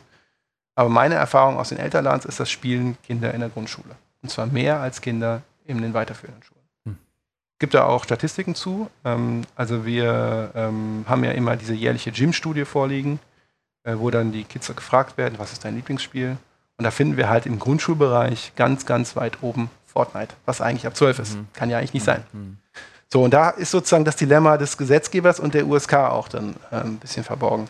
Du, du, kannst Sachen verbieten, aber du kannst dann nicht unbedingt verhindern, dass es trotzdem gespielt wird. Mhm. Deswegen kommen wir mit Verboten eigentlich so nicht weiter. Du musst mit den, du musst einfach medienpädagogische Arbeit machen. Ja. Du musst mit den Kindern über die Inhalte sprechen. Ja. Und deswegen machen wir jetzt gerade auch diesen Talk mit dir, ne? Es ist letztlich unsere medienpädagogische Arbeit hier, ja. Ja, ja, ich finde es super, super, was du sagst, total. Und ich finde es auch wichtig, äh, dass man äh, nochmal feststellt, liebe Grundschullehrer, wir beiden kommen zwar hier von ähm, vom Gymnasium und haben da diesen Blickwinkel auf die älteren Schüler, äh, aber wirklich Grundschulen anscheinend äh, ist das doch ein, ein großes Thema. Ja. Und ähm, ja, da sollten wir uns irgendwie mit auseinandersetzen. Ja.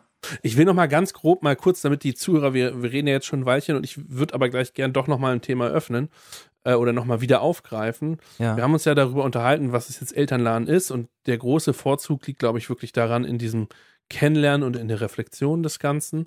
Ähm, wir haben uns ein paar Spiele jetzt ähm, angesprochen, ähm, wo da ähm, die Unterschiede äh, sind und wo eventuell auch Vorurteile äh, abgebaut werden oder bestätigt werden. Ähm, und wir haben grob aber auch schon mal, äh, oder wir haben über Suchtformen gesprochen, die, mhm. die außerhalb des Spiels direkt, sondern in diesen Lootboxen drin sind. Aber ich will doch nochmal den Punkt aufgreifen äh, mit der Gewalt, die wir vorhin schon mal angesprochen haben. Denn ähm, ja. außer Tobi, du hast was dagegen? Nee, ich habe nichts dagegen, aber lass uns doch, wo du das gerade sagst, eben ganz kurz auch nochmal sagen, weil wir jetzt wirklich schon, ich finde es total spannend, äh, lange sprechen. Und das wäre für mich auch da, der Punkt, äh, den ich gerne noch ähm, vertiefen würde. Und von äh, aus meiner Sicht auch eigentlich, ich glaube, der einzige. Ich weiß nicht, ob du, Matthias, ansonsten noch ein weiteres Thema hast oder sowas. Oder würdest du auch sagen, das wäre jetzt nochmal spannend, ähm, das Thema der, der Gewalt, ne? Also wir haben jetzt schon viel über das Thema Gewalt gesprochen, aber wenn das euch wichtig erscheint, können wir das gerne weiter tun, nochmal vertiefen. Mhm. Okay, Jonas, dann sag doch nochmal, wo ja, genau willst du darauf hinaus? Ja, ich habe mich, ich habe mich so ein bisschen gefragt, ähm, wie, wie, wie fange ich da jetzt an, ohne jetzt gleich äh, total es zu stigmatisieren. ähm, du hast ja vorhin, Tobi, verschiedene Modelle angesprochen, ja. ähm, die das Ganze sehr unterschiedlich und sehr gegensätzlich bewerten. Und letztlich sind wir in kurzer Talkrunde darüber äh, darin übereingestimmt, ähm, dass das von vielen Faktoren abhängig ist, sehr individuell betrachtet werden muss und so weiter und so fort. Ähm, ich glaube aber, dass wir auch noch, ich habe noch ein Problem haben. Ich habe mir noch ein anderes Modell angeschaut, nämlich das heißt äh, irgendwie die Theorie vom Lernen am Modell, also das Rocky-Experiment. Und das ist ein uralt Experiment, also hat mit Computerspielen noch nicht wirklich was zu tun. Ähm, das ist von äh, 1963. Und da hat man ähm, einen Erwachsenen auf eine äh, Puppe, glaube ich, ein, äh, einschlagen lassen und Schimpfwörter sagen lassen. Ähm, und Kinder mussten sich das angucken.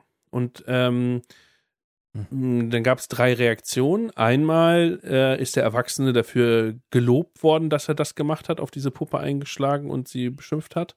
Einmal ist er getadelt worden und einmal ähm, passierte nichts. Hm.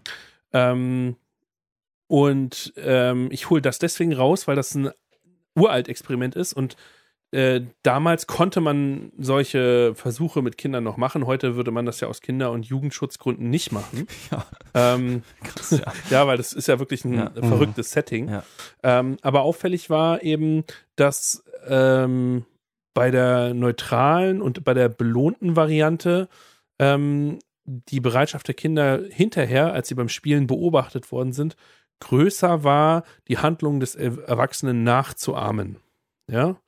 Und bei der Variante, wo der Erwachsene getadelt dafür worden ist für das schlechte Verhalten, ähm, haben sie eher dazu tendiert, es nicht nachzuahmen. Also dieses deswegen Lernen am Modell, das Muster, Erwachsener schlägt auf äh, Puppe ein und beschimpft es, das nachzuahmen. Und das wird eben ähm, da dann in drei Varianten ähm, ja geprobt oder getestet. Mhm. Und ich habe mich dann, und dann bin ich noch, äh, habe ich mich mal gefragt, aus, auch wieder aus einem anderen Kontext. Ähm, Werbung versucht ja auch uns zu einem Verhalten zu animieren. Ne? Also wenn wir Werbung konsumieren, äh, wollen die ja, dass wir eine gewisse Reaktion zeigen. Also sprich, das Produkt entweder toll finden, äh, dass wir dieses Image mögen oder dass wir es kaufen. Und da gibt es noch verschiedene. Ne? Also Werbungstheorien gibt es auch viele und das ist ein ganz komplexes Thema. Ich habe mich nur gefragt, ähm, ob nicht diese ganzen Spiele, egal welcher Art, das muss gar nicht immer Shooter oder Gewalt sein, aber dass diese Spiele ähm, nicht auch insgesamt prägenden Charakter auf, äh, auf unsere äh, Charakter oder auf, die, äh, auf den Charakter der Schüler haben. Ähm, also ähm, deswegen müssen wir es gar nicht so an Gewalt festmachen, sondern zum, ich gebe mal ein Beispiel. Ähm, zum Beispiel, wenn ich FIFA spiele, dann geht es eben nur ums Gewinnen, ja. Da geht es nicht darum, ob das Spiel schön war. Äh, da geht es nicht darum, ob ich eine faire Mannschaft bin, sondern es geht wirklich nur ums Gewinnen. Und da würden ja auch Leute sagen, naja, vielleicht sollte man nicht nur Spiele machen, wo einer den anderen besiegt, also ein Gewinner und ein Verlierer. Es gibt ja auch Brettspiele schon, wo man gemeinsam gegen das Spielbrett spielt und nicht gegeneinander. Ne? Hm. Oder ähm, Mhm. Ja, äh, bei Shootern ist es eben, ne, da geht es eben um Gewalt. Die Frage ist, ahmt man das nach? Aber, oder bei, ähm, bei wirtschaftlichen Aufbauspielen oder Kulturspielen, du hattest vorhin, ähm, wie heißt es, ähm, was du gespielt hast, äh, Age of Empires genannt. Mhm. Äh, da kriegt man ja einen bestimmten Blick auf die Kulturen. Ne? Da geht, äh, wenn ich mich nicht täusche, ich habe das leider nie viel gespielt oder was heißt leider, ich habe es einfach nie viel gespielt, aber ich habe es mal gespielt und die gehen ja, wenn ich mich nicht täusche, durch die verschiedenen Jahrtausende der Menschheitsgeschichte auch irgendwie durch. und wir lernen einen bestimmten Blick auf die Kultur. Und ja. ähm, was natürlich total positiv sein, sein kann, wir können daraus lernen. Also ja. wir können zum Beispiel bestimmte Schlachten, bestimmte Aufbausituationen kennenlernen und uns die, die wir sonst immer nur aus Texten kennen, können wir uns da jetzt äh, animiert anschauen. Aber letztlich prägt es auch unseren Blick auf die, auf das, auf die Kultur der, des jeweiligen Landes. Also was mhm. weiß ich, äh, wenn da jetzt Perser da sind, wie sehe ich die Perser? Ne? Und dann fängt das mhm. ja schon bei Kleidung, bei Sprache, bei ähm, was die produzieren an. Und ähm, mhm. ja, und ich würde mich fragen, ähm, ist das nicht ein großes Feld, wo wir noch mehr drüber nachdenken müssen und wo es Probleme gibt? Hm. Ja, also das ist das waren ja jetzt eigentlich ganz viele Fragen. Ne? ja. ja, leg mal los, Matthias. ja, also ich glaube auch nicht, dass ich jetzt allen jetzt die letztgültige Wahrheit hier verkünden könnte. Ähm, also ja, Spiele wirken. Spiele sind etwas, mit dem wir uns intensiv beschäftigen. Mit, also ich kann das auch persönlich sozusagen berichten. Wenn man ein Spiel spielt, zum Beispiel wie Age of Empires, beschäftigt man sich sehr, sehr eingehend mit der Spielmechanik. Mhm. Also welches Volk kann welche Besonderheiten, äh, welche Strategien sind gut.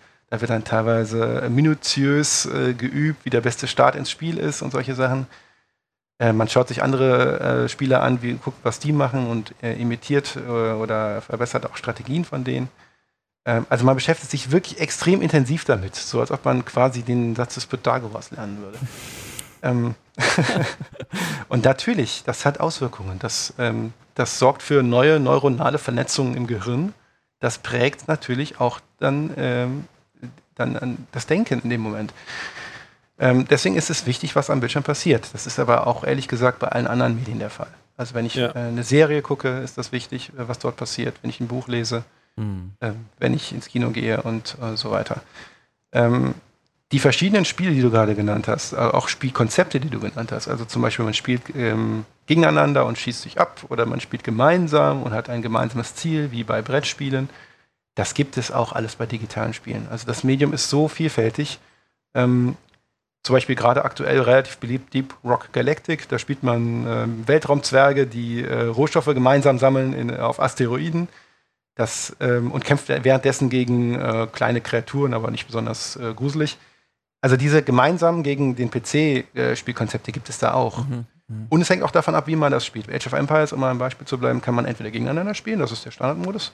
Ich habe das früher mit meinem Bruder gemeinsam gespielt. Da hat er die Wirtschaft äh, gesteuert und ich das Militär. Und dann haben wir gegen den PC gemeinsam gespielt. Sowas gibt es auch. Es kommt halt wirklich darauf an, wie man damit umgeht. Und äh, entsprechend äh, nimmt man da auch was mit oder nicht. Was wichtig ist in den Spielen, ist das Framing. Ne? Also welche, mh, welche Narrative werden transportiert von diesen Spielen. Und das ist auch ein wichtiger Faktor, wenn wir Spiele pädagogisch einschätzen für spielbar.de. Da schauen wir uns eben nicht nur an, ähm, ob das irgendwie, ob da Gewalt drin vorkommt oder ob da irgendwie ähm, nackte Haut drin vorkommt oder mhm. meinetwegen auch Lootboxen, sondern wir schauen uns an, was tut man denn da? Mhm. Warum spielt man das denn überhaupt? Mhm. Ähm, was übt man denn da ein? Mhm. mhm. Und das kann dann völlig überraschende Ergebnisse nach sich ziehen. Oh, mich würde nochmal ähm, ganz konkret äh, interessieren, Matthias. Du hast ganz am Anfang gesagt, naja, ich habe ja noch gar nicht gesagt, ob es mir geschadet hat oder nicht. Hat es äh, dir geschadet? Äh, was, beantworte doch mal die Frage, die passt jetzt gerade, finde ich irgendwie. Also ich sag mal so, ähm, wenn ich kein Spieler gewesen wäre, wäre ich heute nicht dort, wo ich bin. Ja. Das geht, glaube ich, allen so, die äh, in diesem ähm, Arbeitsfeld irgendwie, ähm, ja, letztendlich äh, groß geworden sind. Ähm, also die, die dann Job gefunden haben, die, ne, die, die ihr Hobby zum Beruf gemacht haben. Ja. Äh, aber natürlich muss man sagen, dass ähm, nicht alles, was ich da gemacht habe, funktional war. Ja. Also ich habe ähm, während des Studiums habe ich sehr lange ähm, an, habe ich sehr lange Dota gespielt. Das kennt, kennst du jetzt nicht, Tobi. Äh, vielleicht kennt der Yunus es. Das ist ein taktisches Spiel, was ähm, von Warcraft abgeleitet ist. Das ist auch ein Strategiespiel, ähnlich wie Age of Empires, aber in einer Fantasy-Welt, in der Fantasy-Welt von World of Warcraft. Und da gab es dann einen Mod, die von äh, der Community kam. Also das kann man sozusagen verändern, das Spiel. Und das haben dann äh, Amateure auch gemacht, auf eine sehr interessante und komplizierte und komplexe Art. Und das war ein super, super Spiel. Das gibt es heute noch, Dota. Und äh, das war so gut, das war eigentlich zu gut. Mhm. So und dann hat man halt dann, also hab, ich habe mit meinem Freundeskreis extrem viel daran äh, damit da gespielt und wurde ein richtiger Experte in diesem Spiel, so wie Leute halt sich so in Schach so mhm. richtig äh, reinsteigern können. Das ist ja auch nicht schlecht. Man kann ja Schach spielen, man kann dann auch gut Schach spielen und man wird besser und so weiter. Das ist halt gesellschaftlich anerkannt. Ja. Das ist sogar Olymp olympisch. Ja. Und äh, Spiele wie Dota sind eigentlich gar nicht viel anders. Ne? Also die, die, das Grundprinzip dieses, dieser taktischen äh, Auseinandersetzung ist eigentlich das gleiche. So, und ähm, nur da muss ich sagen, habe ich persönlich in meiner eigenen Vita zu viel Zeit mit verbracht. Da habe ich dann ähm, das ein oder andere äh, Seminar, was dann so ungünstig Freitagabend war oder Montagmorgen, habe ich dann auch mal sausen lassen. Ich meine, ich habe trotzdem mein Studium bestanden und das war auch alles in Ordnung. Aber da muss ich sagen, da waren sicherlich Zeitpunkte bei, wo ich sagen würde, ja, also genutzt hat mir, hat mir das in diesem Moment dann nicht mehr. Mhm. Das ist, glaube ich, auch ein wichtiger Faktor, den wir noch ein bisschen ähm, vielleicht beleuchten könnten, wenn wir noch Zeit hätten. Ähm, das Thema ähm, Spielzeiten. Das ist, glaube ich, ein ganz wichtiges Thema. Man redet ähm, leider oft über ähm, diese ähm, ja, von außen besonders defizitär wahrgenommenen Aspekte wie Gewalt ja. und zu wenig über die Aspekte, die die Persönlichkeitsentwicklung sehr stark beeinflussen, wie, de, wie die Spielzeiten. Du hast ja eben auch, Yunus, ähm, genannt, wie viel äh, die Kids spielen. Ja. Das wird bei Erwachsenen ehrlich gesagt ähm, nicht viel anders sein. Das ändert sich dann mit der Berufstätigkeit vielleicht noch. Mhm. Ja. Ähm, aber das ist, glaube ich, ein ganz wichtiger Faktor, ähm, wann hört mein Spielen auf, ähm, sozusagen im Spiel zu bleiben und wann hat das Auswirkungen auf mein Leben? Also wann äh, hat das negative Auswirkungen auf meinen Alltag? Ja. Wann ordne ich meinen Alltag dem Spiel unter? Und in dem Moment wird es problematisch. Äh, und damit dieser Moment nicht eintritt, ja. ist es ganz wichtig, dass Eltern sich möglichst frühzeitig mit dem Freizeitverhalten ihres Kindes generell, aber auch Computerspielen insbesondere auseinandersetzen. Okay, und gibt es da irgendwie so ähm, Zeiten? Also äh Ja, das ist immer die Frage. Ja. Ähm, aber das ist natürlich hochindividuell, ja. äh, auch von dem, was man so erwartet äh, von sich und was man für Ansprüche hat. Ähm, also es gibt gewisse Zeiten, die zum Beispiel auf äh, Schau hin, ähm, das äh, ist ein, ein medienpädagogischer Ratgeber, äh, vielleicht könnt ihr den nachher noch verlinken. Da gibt es zum Beispiel dann auch Empfehlungen, so gestaffelte Altersempfehlungen, mhm. so bis sechs Jahre dann irgendwie nicht mehr als eine halbe Stunde und solche Sachen. Ja, das kann man machen. Das ist irgendwie so eine konkrete, so ein konkreter Fixpunkt, den man sicherlich ähm, nutzen kann. Aber man muss bedenken, ähm, jedes Kind ist anders, mhm. jedes Kind hat andere Interessen und ähm, man würde jetzt auch nicht sagen, du darfst nur eine halbe Stunde Schach spielen. Ja. Ja, also es, und wenn das dann, äh, wenn die Zeit vorbei ist, müsst ihr äh, die Figuren äh, liegen lassen und dann könnt ihr übermorgen weitermachen. Ja. Das würde ja keiner machen. Ne? Also da muss man eine gewisse Flexibilität an den Tag legen. Da würde ich eher zu Wochenkontingenten greifen, die das Kind oder der Jugendliche sich dann selber einteilen kann. Auch da wieder Eigenverantwortlichkeit schaffen. Mhm. Ähm, und das wird dann dem Medium auch sehr viel eher gerecht. Mhm. Denn man kann einfach ein Spiel manchmal nicht so abbrechen. Mhm. Es ist ja auch so, man spielt ja mit anderen zusammen. Ja. Man würde ja auch nicht am Fußballspiel nach äh, 60 Minuten sagen, ja, vorbei der Torwart geht jetzt vom, vom Feld. das ist ja unpraktikabel. Ja. Genau. Ja, Oder meine Mutter sagt, ich darf jetzt nicht mal im Tor stehen. Ja, also ja. das äh, geht natürlich gar nicht. Das heißt, da muss man irgendwie aushandeln äh, mit seinen äh, Kids, äh, was geht und wie lange. Und ähm, das ist, glaube ich, auch eine pädagogische Chance. Ja, das ist irgendwie das alles Entscheidende, ne? dass man mit seinen Kindern, deswegen wollt ihr das auch, dass man mit den Kindern am besten zusammen spielt, dass man sich gut auskennt, dass man mit seinen Kindern im Gespräch ist. Ne? Ja. Ich meine, das lässt sich ja übertragen auf alles, ne? Ja, Umgang mit ja, Smartphone, richtig, Umgang richtig. mit Fernsehen, genau. Umgang mit genau. Online-Schauen. Ähm, und es fällt ja in der Tat auf, wie unterschiedlich die Kinder reagieren. Ähm, und dann sieht man, okay, dem schadet das noch oder dem, den strengt das zu sehr an. Das gibt es ja auch so dieses, ähm, mhm. was natürlich leider wegfällt, ist, oder was heißt leider, äh, die soziale Isolierung. Ne? Also man hat ja früher in den äh, 90ern gesagt, naja, dann ist jeder zu Hause für sich alleine. Äh, das ist ja auch nicht mehr der Fall. Also wenn ich jetzt äh, Videokonferenzen mit meinen Schülern mache, mhm. die sind, äh, die sagen eigentlich immer, die, ja, wir zocken heute und ja, wir fünf sind die ganze Zeit heute noch online. Mhm. Äh, und äh, das heißt, die aus der Klasse spielen dann zusammen ähm, das Game und sind dann auch nicht alleine, sondern sind die ganze Zeit im Austausch. Insofern fällt das Argument weg, aber natürlich diese ähm, Spielkontingente äh, sind irgendwie spannend. Also wir müssen da nochmal kurz, genau, wir halten nochmal fest, das werden wir ja. vielleicht auch mal verlinken, die Plattform äh, spielbar.de, die ihr äh, habt ja. oder für die mhm. ihr verantwortet, wo wirklich die einzelnen Spiele bewertet werden. Ich finde, das sollte man sich mal anschauen. Ja, auf jeden Fall. Ähm, Habe ich gemacht, ist total man, super. Man kriegt, ja, man kriegt ja immer äh, mit, ähm, was meine Schüler oder so grob, also man hört ja, wenn man so gut, jetzt vielleicht in Videokonferenzen nicht mehr, aber ja. vorher im realen Unterricht kommst, betrittst du einen Raum und dann fallen halt bestimmte Vokabeln. Ähm, und dann kann man das ja mal äh, raussuchen. Und äh, was war das mit Schau hin? Ähm, also äh, Schau hin ist eine Initiative des Bundesfamilienministeriums von ARD und ZDF. Und äh, die machen halt äh, auch eine Art von Elternratgeber, aber nicht bezogen auf Games hau hauptsächlich, sondern auf alle Medien, auf alle Unterhaltungsmedien im weiteren Sinne. Mhm. Und äh, da gibt es auch Ansprechpartner, die machen auch Elternabende, da kann man sich auch als Elternteil einzeln anmelden, so ähnlich wie wir das bei der ähm, Elternteil, äh, Elternladen auch machen. Ähm, ja, kann ich nur empfehlen, sich das mal anzuschauen. Da gibt es vor allem viele grundständige Basisinfos äh, zum Medienumgang in der Familie und ähm, auch wirklich konkrete Tipps, ähm, wie man den Medienkonsum in ähm, ja, geregelte oder zumindest ähm, allgemein akzeptable Bahnen lenken kann. Matthias, äh, wir haben das schon ganz oft angesprochen, aber ich will jetzt noch mal ganz konkret die Frage stellen: Können Spiele gewalttätig machen? Ähm, also so zugespitzt haben wir ja noch nicht darüber geschrieben. Äh, nee, deswegen will ich die Frage noch mal stellen, genau, weil, weil ich das ich weiß, dass es da unterschiedliche Positionen zu gibt, aber ich will einfach ganz gerne mal von so einem Profi wie dir einfach mal so, ja. was würdest du dazu sagen? also ich muss wirklich sagen, das ist jetzt keine, ich kann mich jetzt nicht auf irgendwie eine Position stellen und sagen ja oder nein. Mhm. Das wäre, glaube ich, zu kurz gegriffen.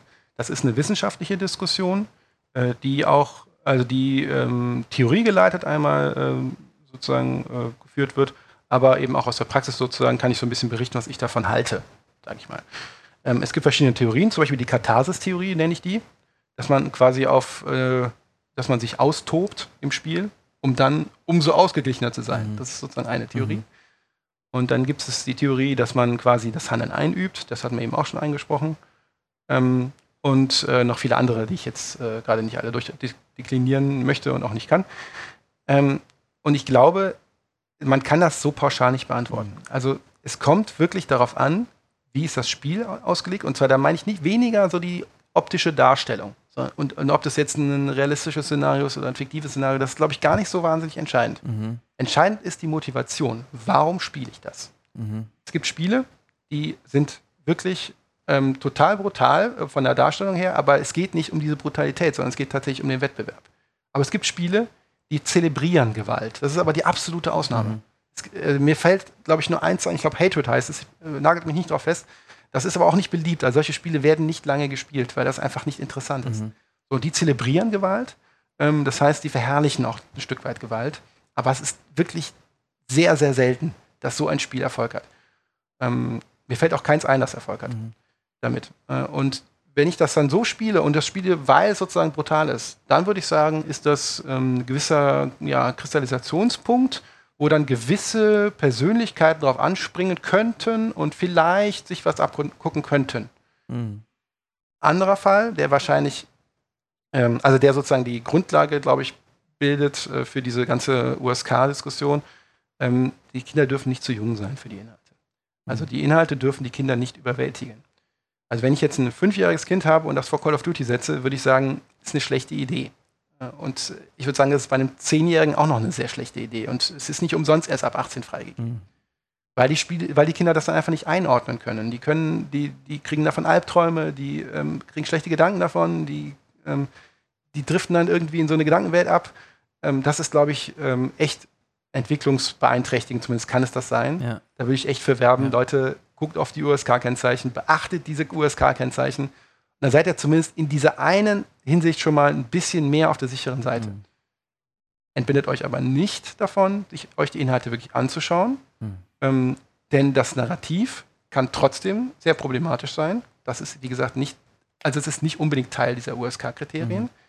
Ähm, die ganzen anderen Aspekte, die wir angesprochen haben, Lootboxen, Kosten, Free-to-Play und so mhm. weiter, ist auch alles nicht richtig drin. Ja. Das heißt, da müsst ihr euch das auch anschauen. Und ganz ehrlich, viele Spiele sind auch einfach nicht für Kinder geeignet, obwohl sie ab äh, 0 oder 6 freigegeben sind ähm, einfach inhaltlicher Natur.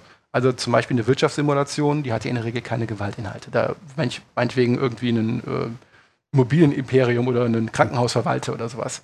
Das sind ja hochkomplexe Simulationen, die haben keine Gewaltdarstellung, sind deswegen in der Regel ab 0 oder ab 6 freigegeben. Mhm. Äh, aber da kann ja ein Kind in dem Alter ja, nichts mit anfangen. Ja. Ne? Das heißt, da auch ein bisschen Gehirn einschalten, ähm, vielleicht mal, mal vorher ein Let's Play anschauen oder sich das Spiel mal so ein bisschen genauer ansehen Oder auch auf spielbar.de gucken, äh, ob es da ähm, schon besprochen wurde. Und äh, dann ist halt die Chance auf einen Fehlgriff, der sich vielleicht im besseren Fall einfach nur als Fehlgriff entpuppt hat, dass es halt nicht gespielt wird. Und im schlechteren Fall, dass es halt wirklich irgendwie negative Konsequenzen hat oder zu pädagogischen Problemen führt. Äh, da, dieser Fall ist dann äh, etwas mh, hm, unwahrscheinlicher. Ja, cool, ja. Ich würde gerne noch eine letzte Frage äh, stellen. Ähm, jetzt ist es ja so, dass wir es bislang in den letzten Jahren immer gewohnt sind, dass man entweder von einer Konsole oder vor einem PC sitzt, also klar verortet ist, man kriegt mit, das Kind spielt. Mit den Smartphones und Tablets und so verändert sich ja das ja schon, wobei dann die Spiele ja auch andere sind, aber ähm, Sie, habt ihr das im Blick? Äh, werdet ihr da was in Zukunft äh, thematisieren? Oder habt ihr das schon? Oder ähm, ist das ein Problem? Wie auch immer. Such dir die Frage aus, die du dir beantworten Ja, ich kann sie gerne alle beantworten. Also natürlich äh, ist das ein, eine Entwicklung, die wir seit ja schon irgendwie 15 Jahren mittlerweile schon beobachten, dass halt ähm, die, äh, die mobilen Geräte sehr verfügbar sind, dass sie sehr niedrigschwellig sind, dass sie deswegen auch neue Zielgruppen erreichen. Also viele junge Kinder lernen das Medium Computerspiele am, äh, am Handy oder am Tablet kennen. Und ähm, auch viele Ältere zum Beispiel spielen hauptsächlich auf Mobilgeräten. Ähm, das ist auf jeden Fall ein wichtiges Thema. Wir testen natürlich auch mobile Spiele. Ähm, wobei da äh, der Punkt ist, dass es natürlich extrem viele gibt. Also wenn man sich mal den Store anschaut, äh, boah, da gibt es ja dermaßen viele Games.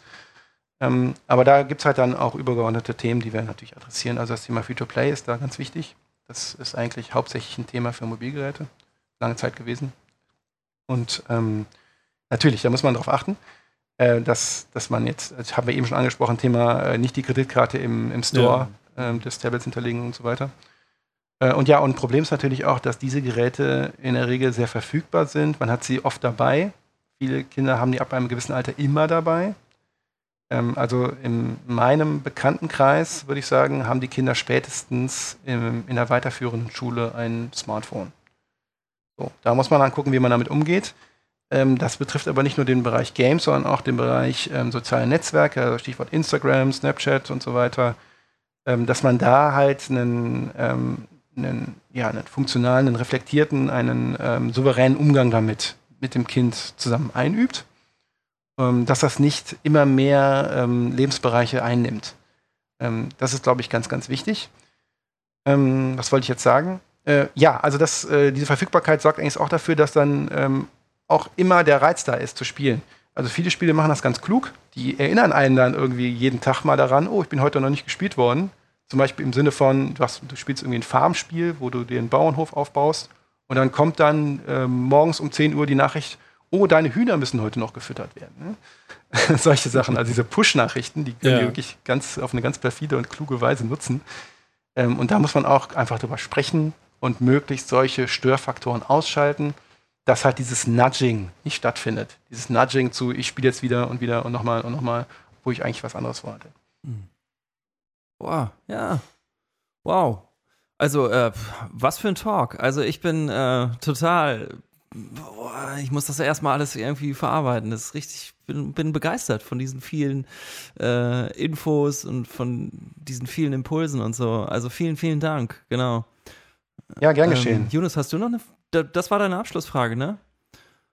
Ich habe es ja als Abschlussfrage gewählt. Aber äh, ich kann mir vorstellen, dass ich irgendwann nochmal bei Matthias anrufen werde und wir sagen, lass uns nochmal einen Talk machen. Das musst du aber vorher so mit mir absprechen. ja. nee, ich äh, bin ganz deiner Meinung, Matthias. Also ich glaube, wir kommen vielleicht nochmal auf dich zu. Also es ist fantastisch, mit dir hier gesprochen zu haben. Ne? Ja, vielen Dank, äh, dass ihr mit mir gesprochen habt äh, für die Anfrage und äh, mir hat es auch großen Spaß gemacht. Ich könnte auch gefühlt noch eine halbe Stunde weitersprechen. ähm, also wenn ihr mal ähm, Interesse habt, dann äh, könnt ihr ja mal zu einer digitalen Elternabend kommen. Ja. Äh, würde mich sehr freuen. Und ähm, auch ihr da draußen, also äh, kommt mal zu, zu einer Elternabend. Allerdings, ähm, sie ist sehr beliebt, das heißt, ihr müsst euch ein bisschen beeilen. Ja, okay. Die Termine sind, wie gesagt, auf bpb.de im Veranstaltungsbereich, ähm, auf unserer Sammelseite für die Elternabend. Da könnt ihr euch auch anschauen, wie das Ganze so funktioniert. Äh, wir machen das Ganze über einen Online- ähm, ja, Videocall-Tool, das äh, ist ganz niedrigschwellig, also keine Sorge, solange ihr äh, Kopfhörer habt, könnt ihr mitmachen. Ihr müsst euch auch nicht mit Videochat beteiligen unbedingt, das ist auch alles optional. Ja. Ähm, ja, macht einfach mit und äh, diskutiert mit uns und äh, lernt die Welt der Spiele ja. kennen. Jonas, darf ich eine, ähm, einen Abschlussimpuls äh, geben oder hattest du gerade einen im Kopf? Ja, das äh, ist dir erlaubt. Ist mir erlaubt. Matthias, stell dir vor, du hättest die Möglichkeit, ähm, ein Element in Schule hinzuzufügen, die aus deiner Sicht, welches in dein, aus deiner Sicht in, in Schule fehlt. Äh, was hm. würdest du machen? Hm, ich glaube, ich. Also ich finde, dass die Schule eigentlich schon sehr viele Elemente drin hat, ich würde eher Elemente rausnehmen. cool. Also ich würde, glaube ich, versuchen, ähm, ein bisschen weniger ähm, Druck im Lehrplan würde, glaube ich, der Schule ganz gut tun. Ja. Äh, damit mehr Zeit bleibt, auch mal über solche Aspekte der Persönlichkeitsentwicklung zu sprechen. Ja. ja. Da triffst du bei uns, glaube ich, auf offene Ohren, ne? Ja. Ja. Oder? Super, ich würde sagen, in diesem Sinne, ja. Der Tag liegt noch vor uns. Wünsche ich euch alles Gute und ich sage einfach mal Tschüss. Ja, hat mir großen Spaß gemacht. Auf Wiedersehen. Macht's gut. Auf Wiedersehen. Ciao. Lehrer Talk.